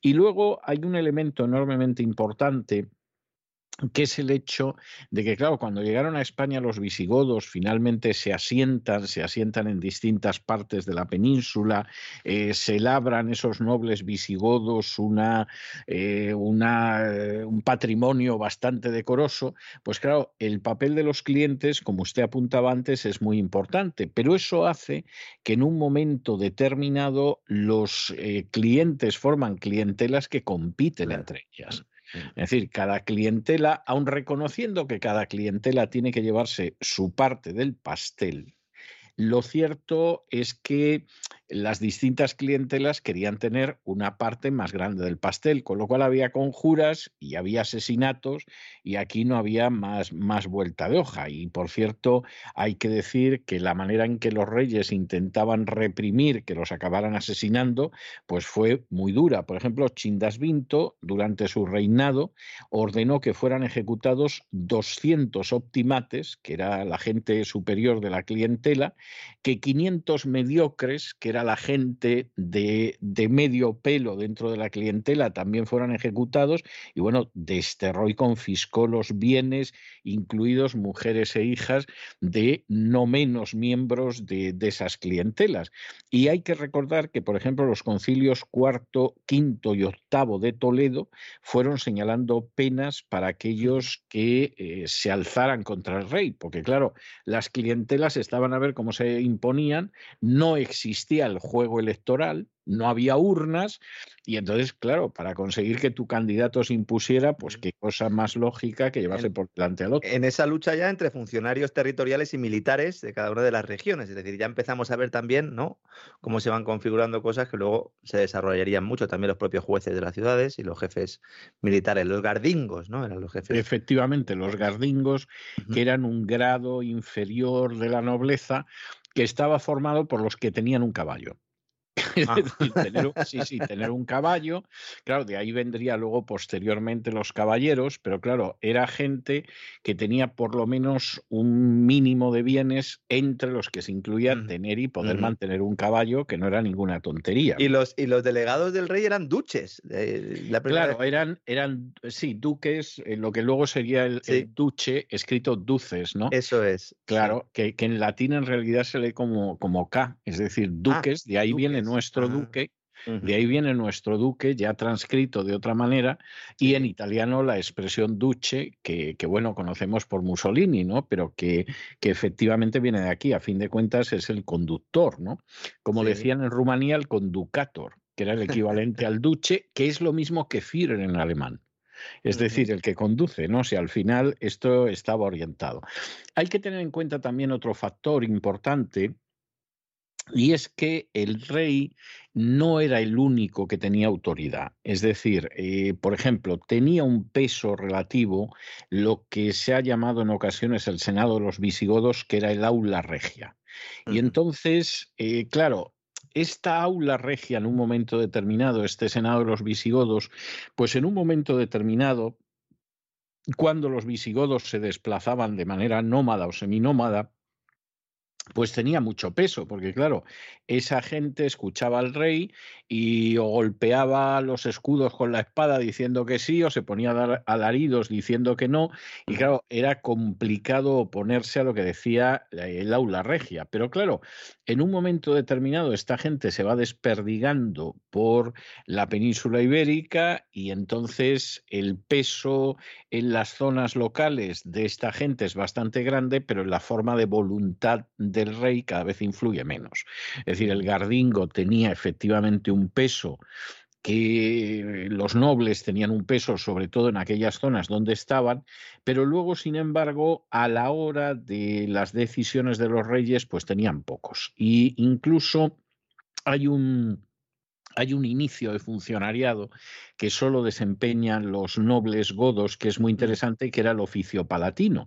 Y entonces, pues había condes que se ocupaban del tesoro, había condes que se ocupaban de la escribanía, había camareros, cocineros, bodegueros, gente que se ocupaba de las caballerizas, etcétera, pero que en última instancia, en última instancia, el noble ya no tenía el peso, el aula regia no tenía el peso que había tenido en una época. Y de hecho, eh, no deja de ser bastante interesante que, por ejemplo, cuando el rey eh, convocaba al aula regia a los nobles, muchísimos ni iban, porque que iban a venirse desde Galicia hasta Toledo o desde donde estuvieran hasta Toledo, cuando allí las sesiones empezaban con un rey que les entregaba el tomo regio y el tomo regio eran los temas que había que hablar, lo que había que discutir, y ellos ni influían en las decisiones ni cosa parecida. O sea, en realidad iban a decir amén prácticamente.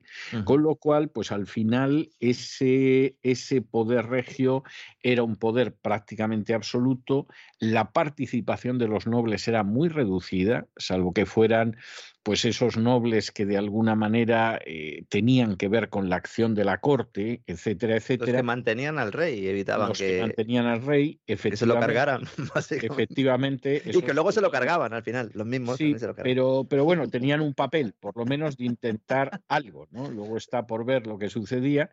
Y eh, los que sí tenían realmente, lo que sí tenía una enorme importancia fue la Iglesia Católica, que va sustrayendo todas esas funciones que en otro momento habían tenido los nobles en su mayoría. Eh, de hecho, pues es verdad que el rey convocaba los concilios en Toledo y le daba fuerza legal, etcétera, etcétera, pero al final quien tomaba esas decisiones eran los obispos. La excomunión, por ejemplo, en esa época deja de ser una pena eclesiástica, como había sido desde el siglo I, para convertirse en un arma política. Es decir, determinado sujeto cuya conducta no le agradaba al rey o al obispo de turno, pues se les comulgaba. Los vasallos ya no tenían ningún tipo de obligación hacia él y nadie le podía dar ni agua ni fuego, con lo cual, vamos, la excomunión, ríase usted de lo de las sanciones contra Rusia, porque era muchísimo más grave y, muchísimo más... Con expropiación incluida en muchos casos. Eh, bueno, totalmente. La confiscación era obvia, en mm. muchas ocasiones la venta de siervos y familiares, o sea, la excomunión era algo verdaderamente pavoroso. Por otro lado, los obispos, que teóricamente lo que tenían eran unas funciones de carácter pastoral, teóricamente, subrayo, bueno, pues cada vez fueron teniendo una mayor importancia en el organigrama del Estado. Y entonces eh, de hecho participaban en la elección de los reyes, porque estos sí que venían a votar. Es decir, el, el noble que vivía pues, en Asturias decía, voy a viajar yo hasta Toledo para elegir a este, si a lo mejor no, es, no pertenezco a ninguna de las clientelas que pueden acabar con la corona, pero los obispos sí que iban. Y no solamente eso, sino que además en sus diócesis los obispos estaban por encima de los jueces y de los recaudadores de impuestos.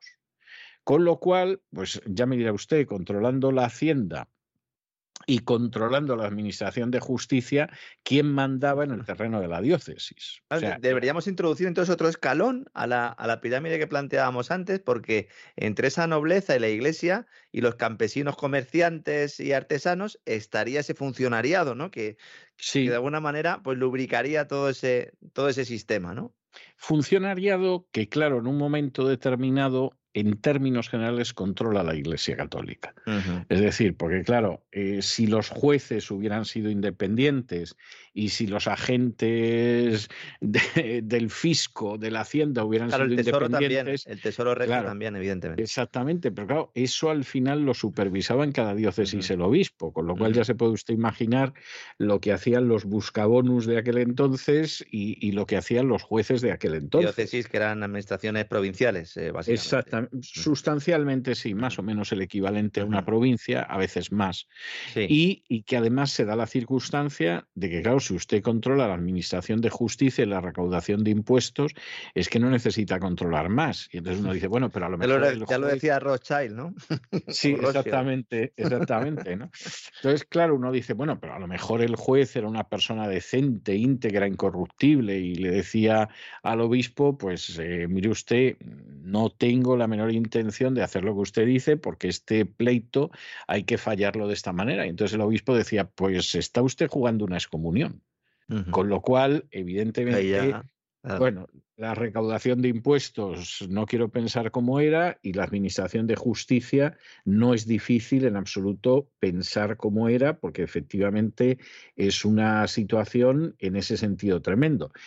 Como la situación se pone así, porque claro, de la noche a la mañana y después de la jugada de Recaredo, pues esa iglesia católica que no era perseguida, pero que en última instancia no era la del rey visigodo ni la de la nobleza visigoda, era la de los hispanos romanos, se la miraba un poco por encima del hombro, de pronto se convierte en la fuerza esencial del reino y, evidentemente participa también en las luchas de clientelas y en los enfrentamientos para asesinar reyes, etcétera, etcétera, etcétera.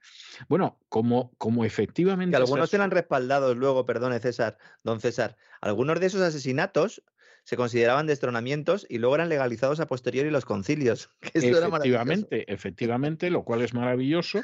Claro, aquí ha surgido una casta privilegiada de la nada, o sea, existir existía, pero no era una casta privilegiada, ha surgido una casta privilegiada con un poder verdaderamente impresionante que está por encima incluso del aparato del Estado en las distintas diócesis y claro, eso provoca una reacción por parte de los visigodos. Por ejemplo, en el año 610 se celebra un concilio bajo Gundemaro y no hay un solo obispo que tenga un nombre visigodo.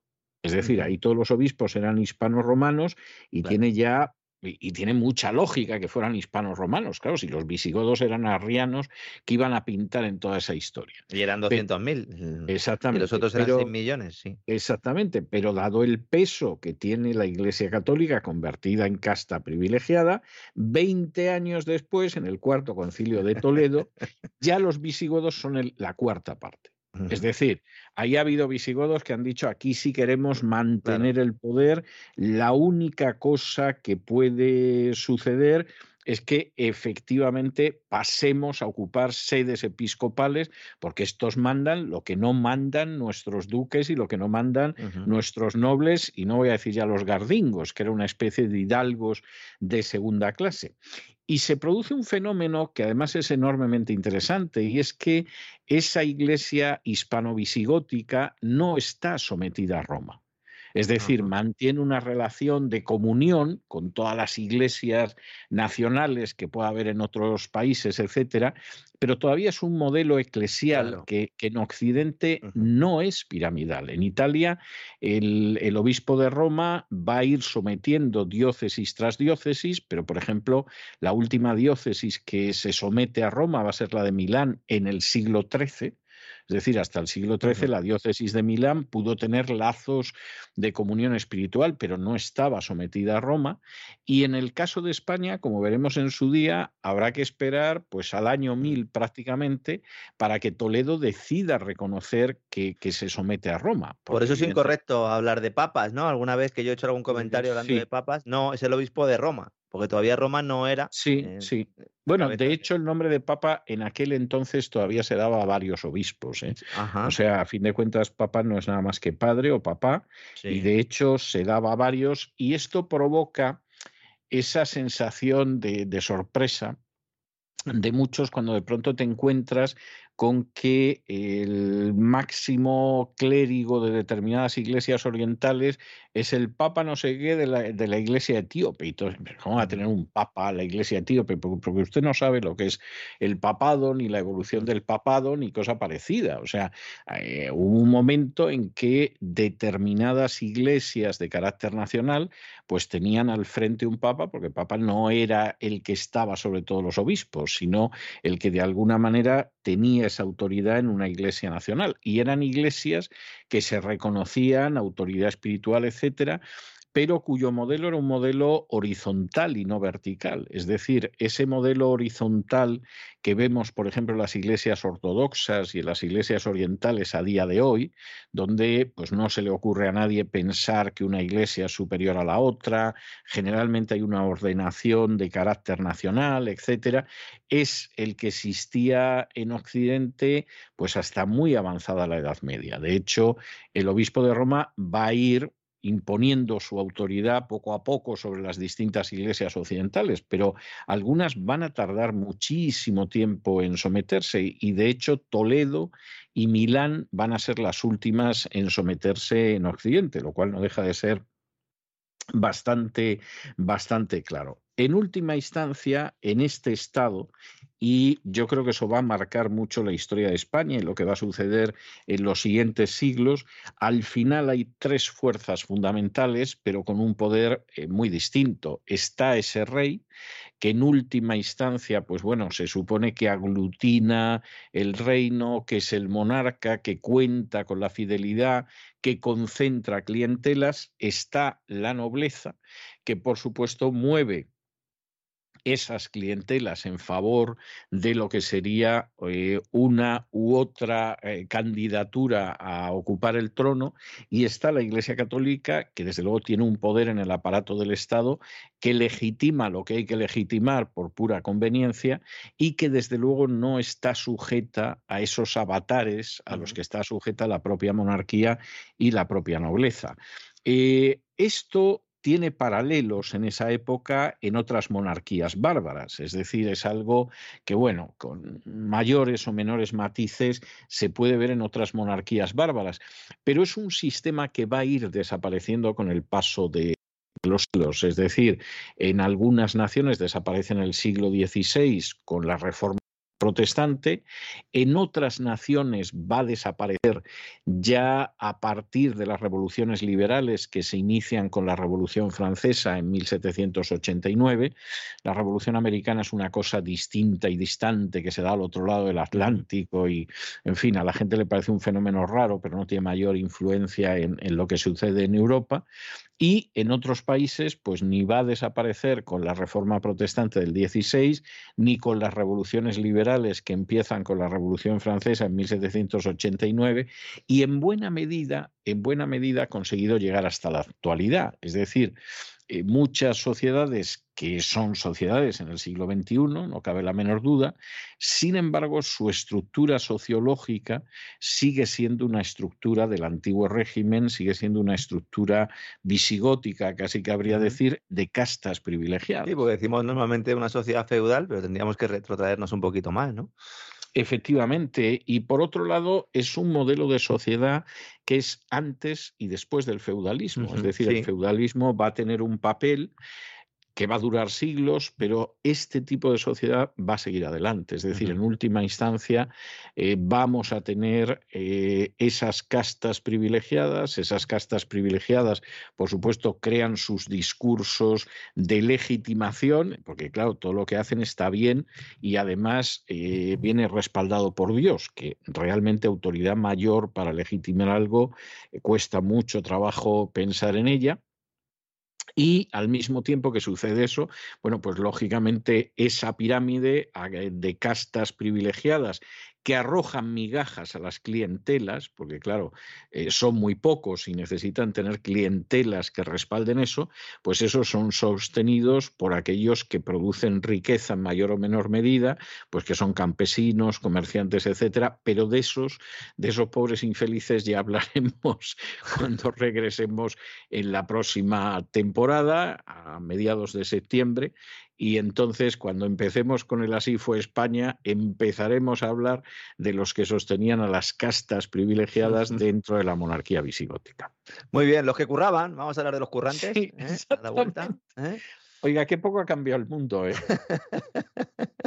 Arrancaremos la temporada hablando de currantes en el Despegamos, en el Así fue España, en el editorial, porque al final grandes olvidados, ¿verdad? Siempre lo han sido a lo largo de la historia y vemos como siempre, yo creo que ese es el gran resumen, ¿no? Así fue España, que en realidad no hemos cambiado tanto en contra de lo que decía la canción aquella, ¿no? Cómo hemos cambiado. Cómo hemos cambiado, que va. En realidad no hemos cambiado tanto. Y bueno, pues yo supongo que a muchos oyentes les habrá pasado como a mí, que han comprendido muchas de las circunstancias actuales acudiendo la canción también decía volveremos es decir empezaba diciendo ah, cómo hemos cambiado pero había un momento en que decía volveremos o sea que, que casi casi yo no lo había mirado esto de esta manera y mire que la canción la he oído docenas de veces, pero yo no sé si en realidad no es casi una parábola de la historia de España. ¿eh? Seguramente, don César. Un fuerte abrazo, encantado como siempre de caminar y bueno, pues el año que viene evidentemente seguiremos, ¿no? Aquí como Seguiremos aquí con, con, los visigodos todavía una temporada, sí.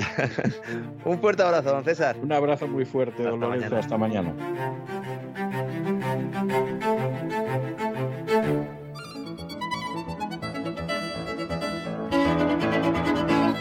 Palabras al aire con Sagrario Fernández Prieto.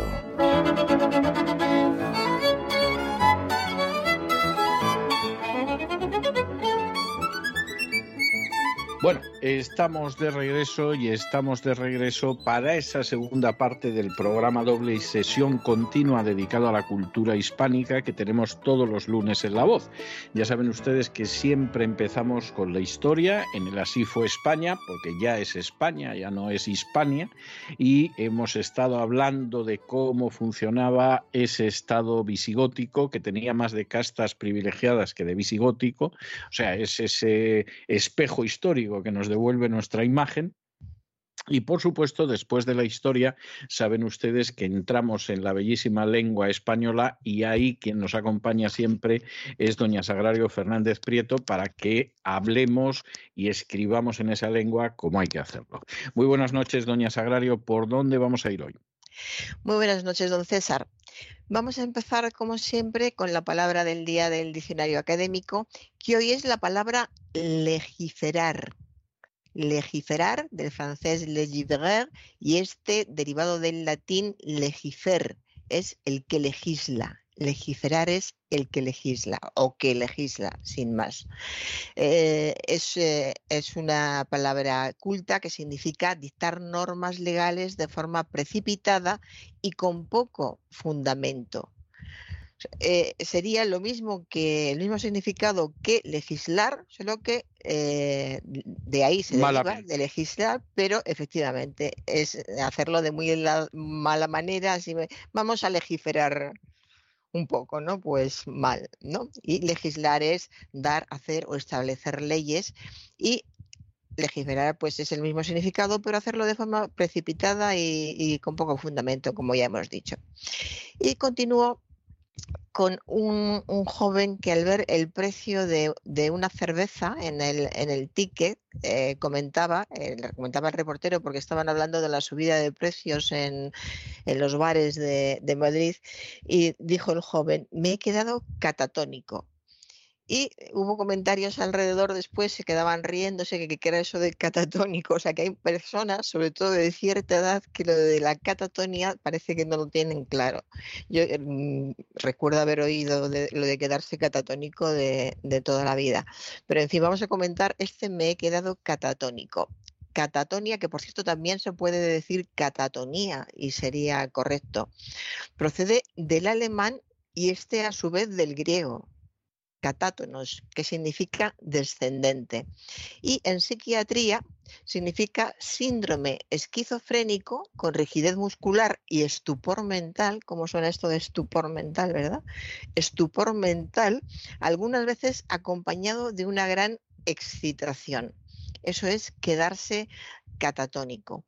Eh, este objetivo este estado de catatonia eh, tiene una, versión coloquial que se utilizaba también hace tiempo y que también hace tiempo que no lo escucho, pero yo creo que seguiría utilizándose, que es quedarse patidifuso, que directamente es de pata y difuso. Es un adjetivo coloquial que es aquel que se queda parado de asombro, que se asombra tanto que se queda parado y no hace nada más se queda patidifuso, es, es eso mismo.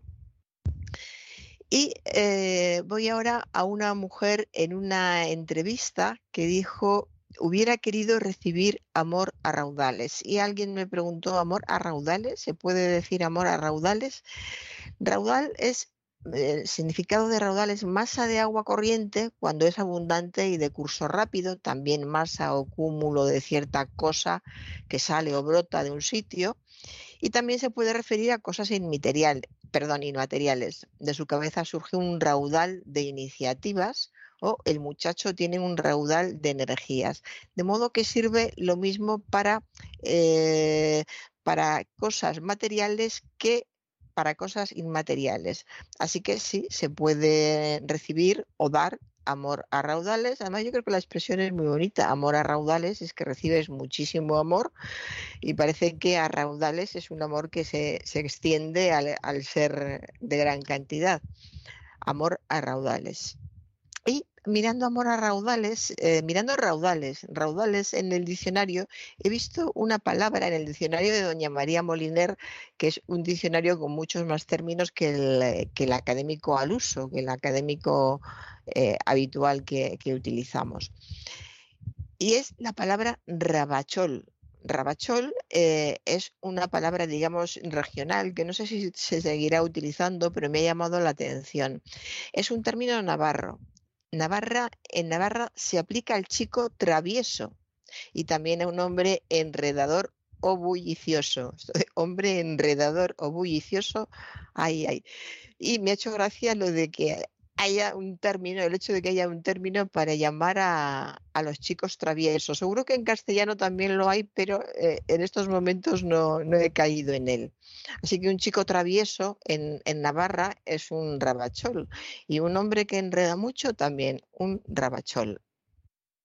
Y eh, ahora voy a una entrevista de, televisión en la que le estaban haciendo una, entrevista a un personaje famoso en, el medio, creo que por, participar en algún concurso. El caso es que hablaban de su relación sentimental turbulenta y decía el hombre, yo no puedo metaformarme es que hasta cuesta trabajo decirlo, pero lo repitió tantas veces que se vio claro cómo lo decía. Metaformarme en el hombre que ella quiere. Yo no puedo metaformarme en el hombre que ella quiere. Metamorfosis, del latín metamorfosis y este del griego metamorfosis, significa transformación de algo en otra cosa, o bien una mudanza que hace alguien o algo de un estado a otro, como de la avaricia a la libertad o de la pobreza a la riqueza, también en este caso se puede hablar de metamorfosis, o en zoología es cambio que experimentan muchos animales durante su desarrollo y que se manifiesta no solo en la variación de forma, sino también en las funciones y en el género de vida. En zoología también, por tanto, metamorfosearse, metamorfosis y metamorfosearse, no metamor, metamor, es que cuesta trabajo decirlo mal. Pero claro, quien lo dijo mal pensó en forma. Al pensar en forma, meta y forma, pues le salió bien. Seguramente lleva mucho tiempo diciéndolo mal. Metaformarme, metaformarse. No, existe en ningún sitio nada más que en el vocabulario de este señor que sepamos. No sabemos si en su entorno. Y eh, ahora voy a un locutor de, de radio que estaba hablando de lo que le había ocurrido a un, músico y dijo, nadie hubiera predecido lo ocurrido. Fíjese, un locutor de, radio con mucha experiencia y una emisora eh, con muchos oyentes, con mucha audiencia, nadie hubiera predecido lo ocurrido. El participio del verbo predecir, que significa anunciar algo que va a suceder, no es predecido, sino predicho.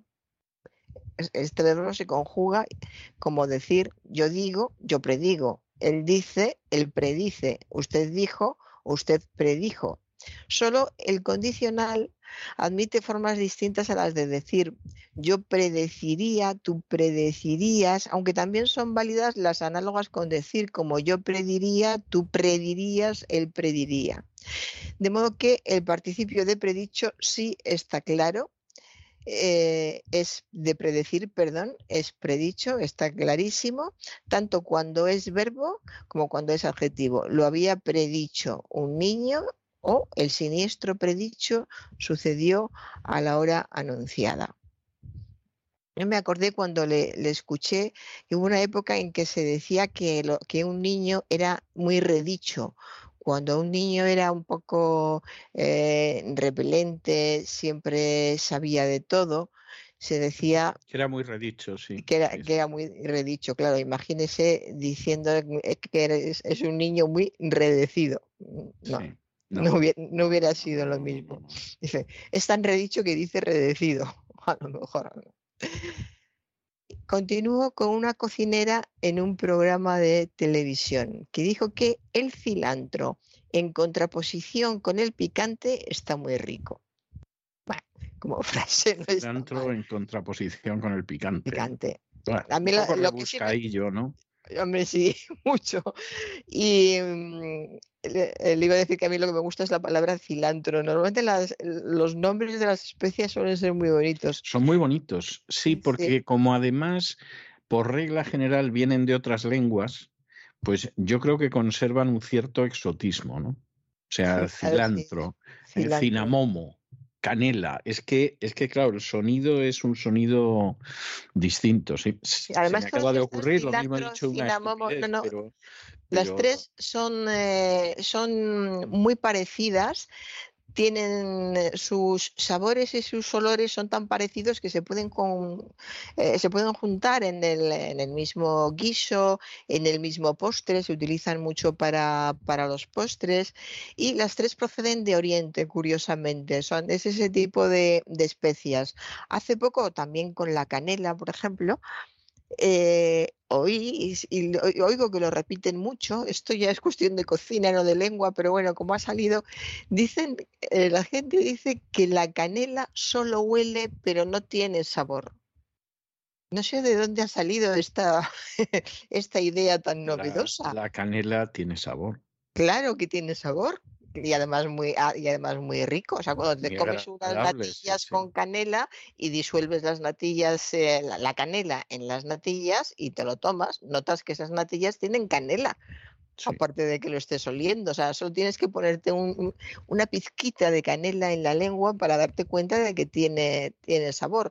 Pues ya lo, lo he oído varias veces y además la gente se lo cree tanto que te dicen, haz la prueba, haz la prueba. O sea, convencidísimos de que eso es cierto, tan convencidos de que a lo mejor lo han hecho y les ha pasado, porque cuando uno se convence mucho de una cosa, a veces pasa, ¿no? Que siempre has pensado lo contrario, o sobre todo si no te has fijado, a lo mejor alguien piensa que, que es verdad.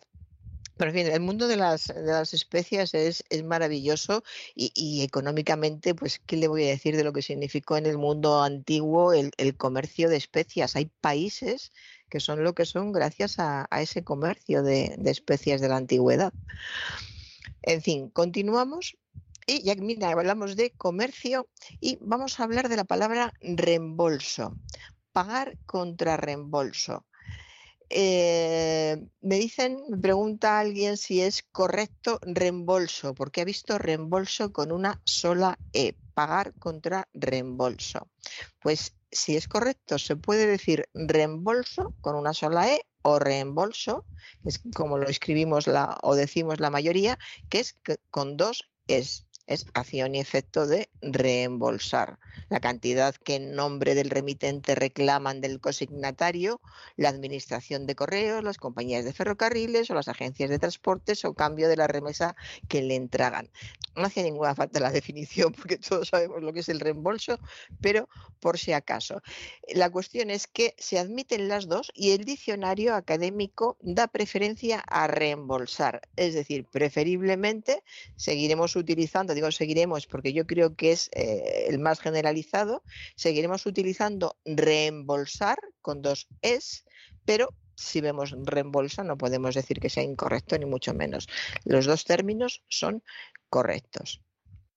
Una cantante en una entrevista como sé que en la radio el tiempo abrevia, te hago el cuento corto. Este abrevia ya lo hemos utilizado más veces porque hay muchas personas que confunden abreviar con apremiar. Apremiar es que hay que darse prisa y abreviar es que sea, sea más breve, pero no es que vamos a darnos prisa porque el tiempo e, es breve, no, hay que, eh, el tiempo abrevia en televisión, eh, eh, perdón, en la radio, el tiempo apremia, quiere decir que no, no puedes, digamos, enrollarte coloquialmente, no puedes tardar mucho, pero además en esta frase hay algo que me ha hecho gracia. Como sé que en la radio el tiempo abrevia, te hago el cuento corto me gustó mucho esto de te hago el cuento corto porque también hace tiempo que no lo escuchaba, también es de, es de, es de la infancia. Muchos términos que llaman la atención eh, en estos momentos y no me pasa a mí sola cuando lo comento con gente me dice, sí, eso lo decía mi padre o lo decía mi abuela o, lo dicen en el pueblo de mi padre, en que son términos que nos los conocemos de haberlos escuchado hace mucho tiempo. Nosotros los hemos eh, olvidado en nuestro vocabulario pero de vez en cuando surgen. Y a mí este, eh, voy a hacerte el cuento corto, me hace mucha gracia. Yo he conocido a personas que decían esto de, bueno, le hago el cuento corto. Y cuando te hacían el cuento corto, mientras te lo hacían, tú pensabas, Dios mío, si me hace el cuento largo, porque se suelen enrollar muchísimo los, los que hacen el cuento corto. Y en definitiva es resumir el cuento corto es resumir algo, como sé que en la radio el tiempo apremia, te, te resumo la historia. Y eh, terminamos con una, una palabra mm, peculiar que, ha cambiado el, significado, sobre, todo por la forma en que la utilizamos ahora. Es la palabra carca. Carca es un despectivo de actitudes mm, retrógradas, es, es, lo que significa, y vamos a ver de dónde procede, porque resulta que procede del mismo lugar que una expresión que también utilizamos mucho, viva la pepa, que eso lo utilizaban mucho nuestras madres cuando veían que no estábamos haciendo nada y ¿qué hacéis ahí? Ale, viva la pepa. Acabo yo de hacer tal cosa y vosotros viva la pepa. Es decir, tan felices, tan contentos, sin celebrando algo, pero sin, sin ayudar o sin trabajar. Pues la expresión viva la pepa que es, como digo, una expresión de regocijo, de despreocupación, de no ocuparse en nada.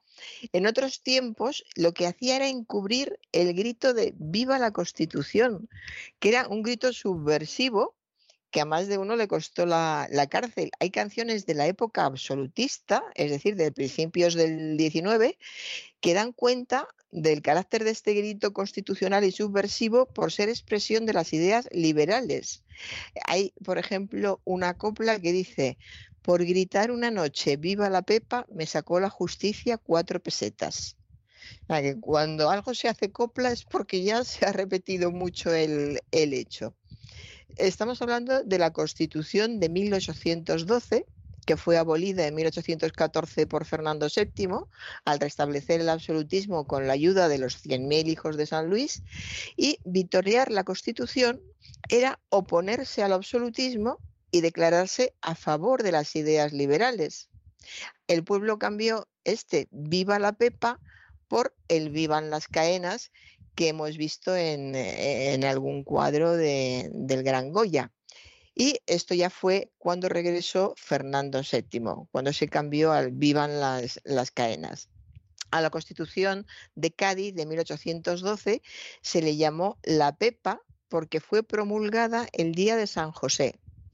Esto aparece en autores como, como Moratín, que se lamentaba de, de, su destierro, fue uno de los muchísimos eh, personajes desterrados en, esa época y con la esperanza de que pudiera regresar, que pudieran regresar pronto, pronto las ideas liberales, eh, él escribía diciendo sea todo por Dios y viva la Pepa. Esto en una carta de, Moratín. Y este grito que sirvió en principio para vitorear la Constitución, cuando los absolutistas se impusieron y las ideas liberales pasaron a ser subversivas, y con ellas la Constitución de Cádiz que éstas habían inspirado, pues se quedó ya quedó ya completamente claro por qué, por qué se utilizaba y con el tiempo perdió esa intención, fue perdiendo esa intención política y tiene esta, este significado de desenfado, de no hacer nada que tiene en estos momentos. Es una expresión curiosa históricamente. En Galdós, por ejemplo, se puede, se descubren, se descubre a menudo, está en los episodios nacionales, en, en el de Prim. Es una expresión muy conocida, viva la Pepa, y solo los de cierta, cierta edad conocen el significado y de dónde proceden, es muy parecido, ande, estás hecho un viva la Virgen. Un viva la Virgen es alguien que no hace nada pues eh, un viva la pepa tiene el mismo significado. Es, alguien que vive alegremente, que se lo pasa bien y que, y que no hace nada. Hay muchas expresiones, curiosamente, de este, de este periodo del, del 19 y hay un refrán que ya no se usa porque no tendría significado puesto que no sabemos quién es el rey. Y es que dice, viva el rey Fernando y vamos robando sabemos que lo de robar se puede aplicar en la mayoría de los gobiernos que en el mundo han sido y son.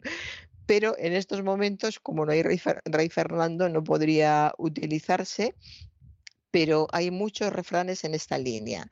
El rey Fernando, viva el rey Fernando y vamos dando, viva el rey y da la capa. Eh, es decir, hay bastantes en, esta línea. Y esto era para explicar el, el viva la Pepa y la palabra carca, que carca eran, carca se les llamaba a los que no querían, no aceptaban la, Constitución y sí aceptaron el nuevo gobierno con los franceses. A esos fue a los que se les llamó carca. Y con esto he terminado, don César. Pues muchísimas gracias, doña Sagrario. Este ha sido el último espacio, no de usted, porque todavía le queda recomendarnos libros de su biblioteca el jueves, pero sí de estas palabras al aire.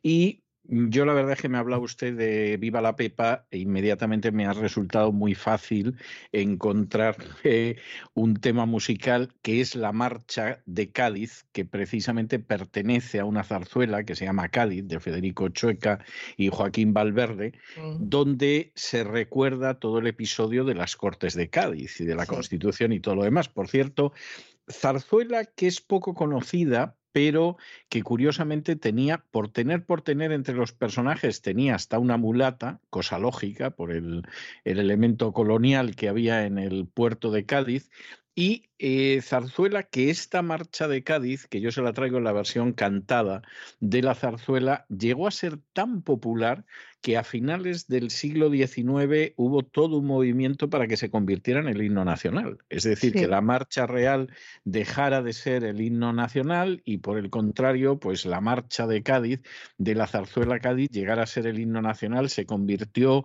en ocasiones en una especie de himno oficioso español. A mí me parece muy bonita y en cualquiera de los casos aquí le dejo yo la marcha de Cádiz y nos volvemos a encontrar el jueves Dios mediante. Pues muy agradecida, don César. Hasta el jueves.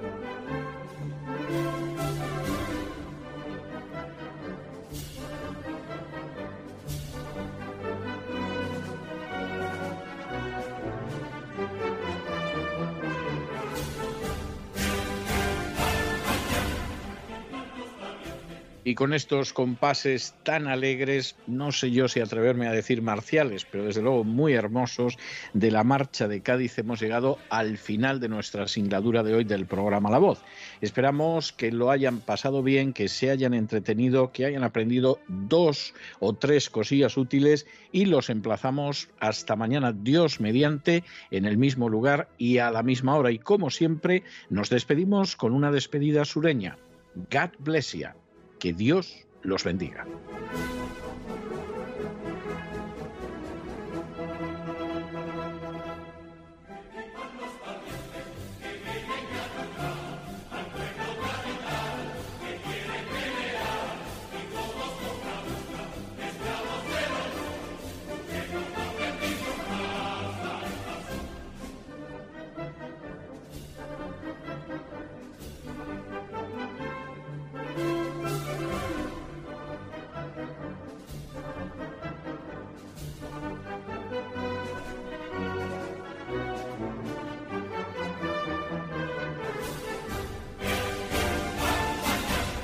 El programa La Voz es una producción de Artorias Incorporated y al amparo del derecho a la libertad de expresión no se hace responsable de las opiniones vertidas en el curso del mismo.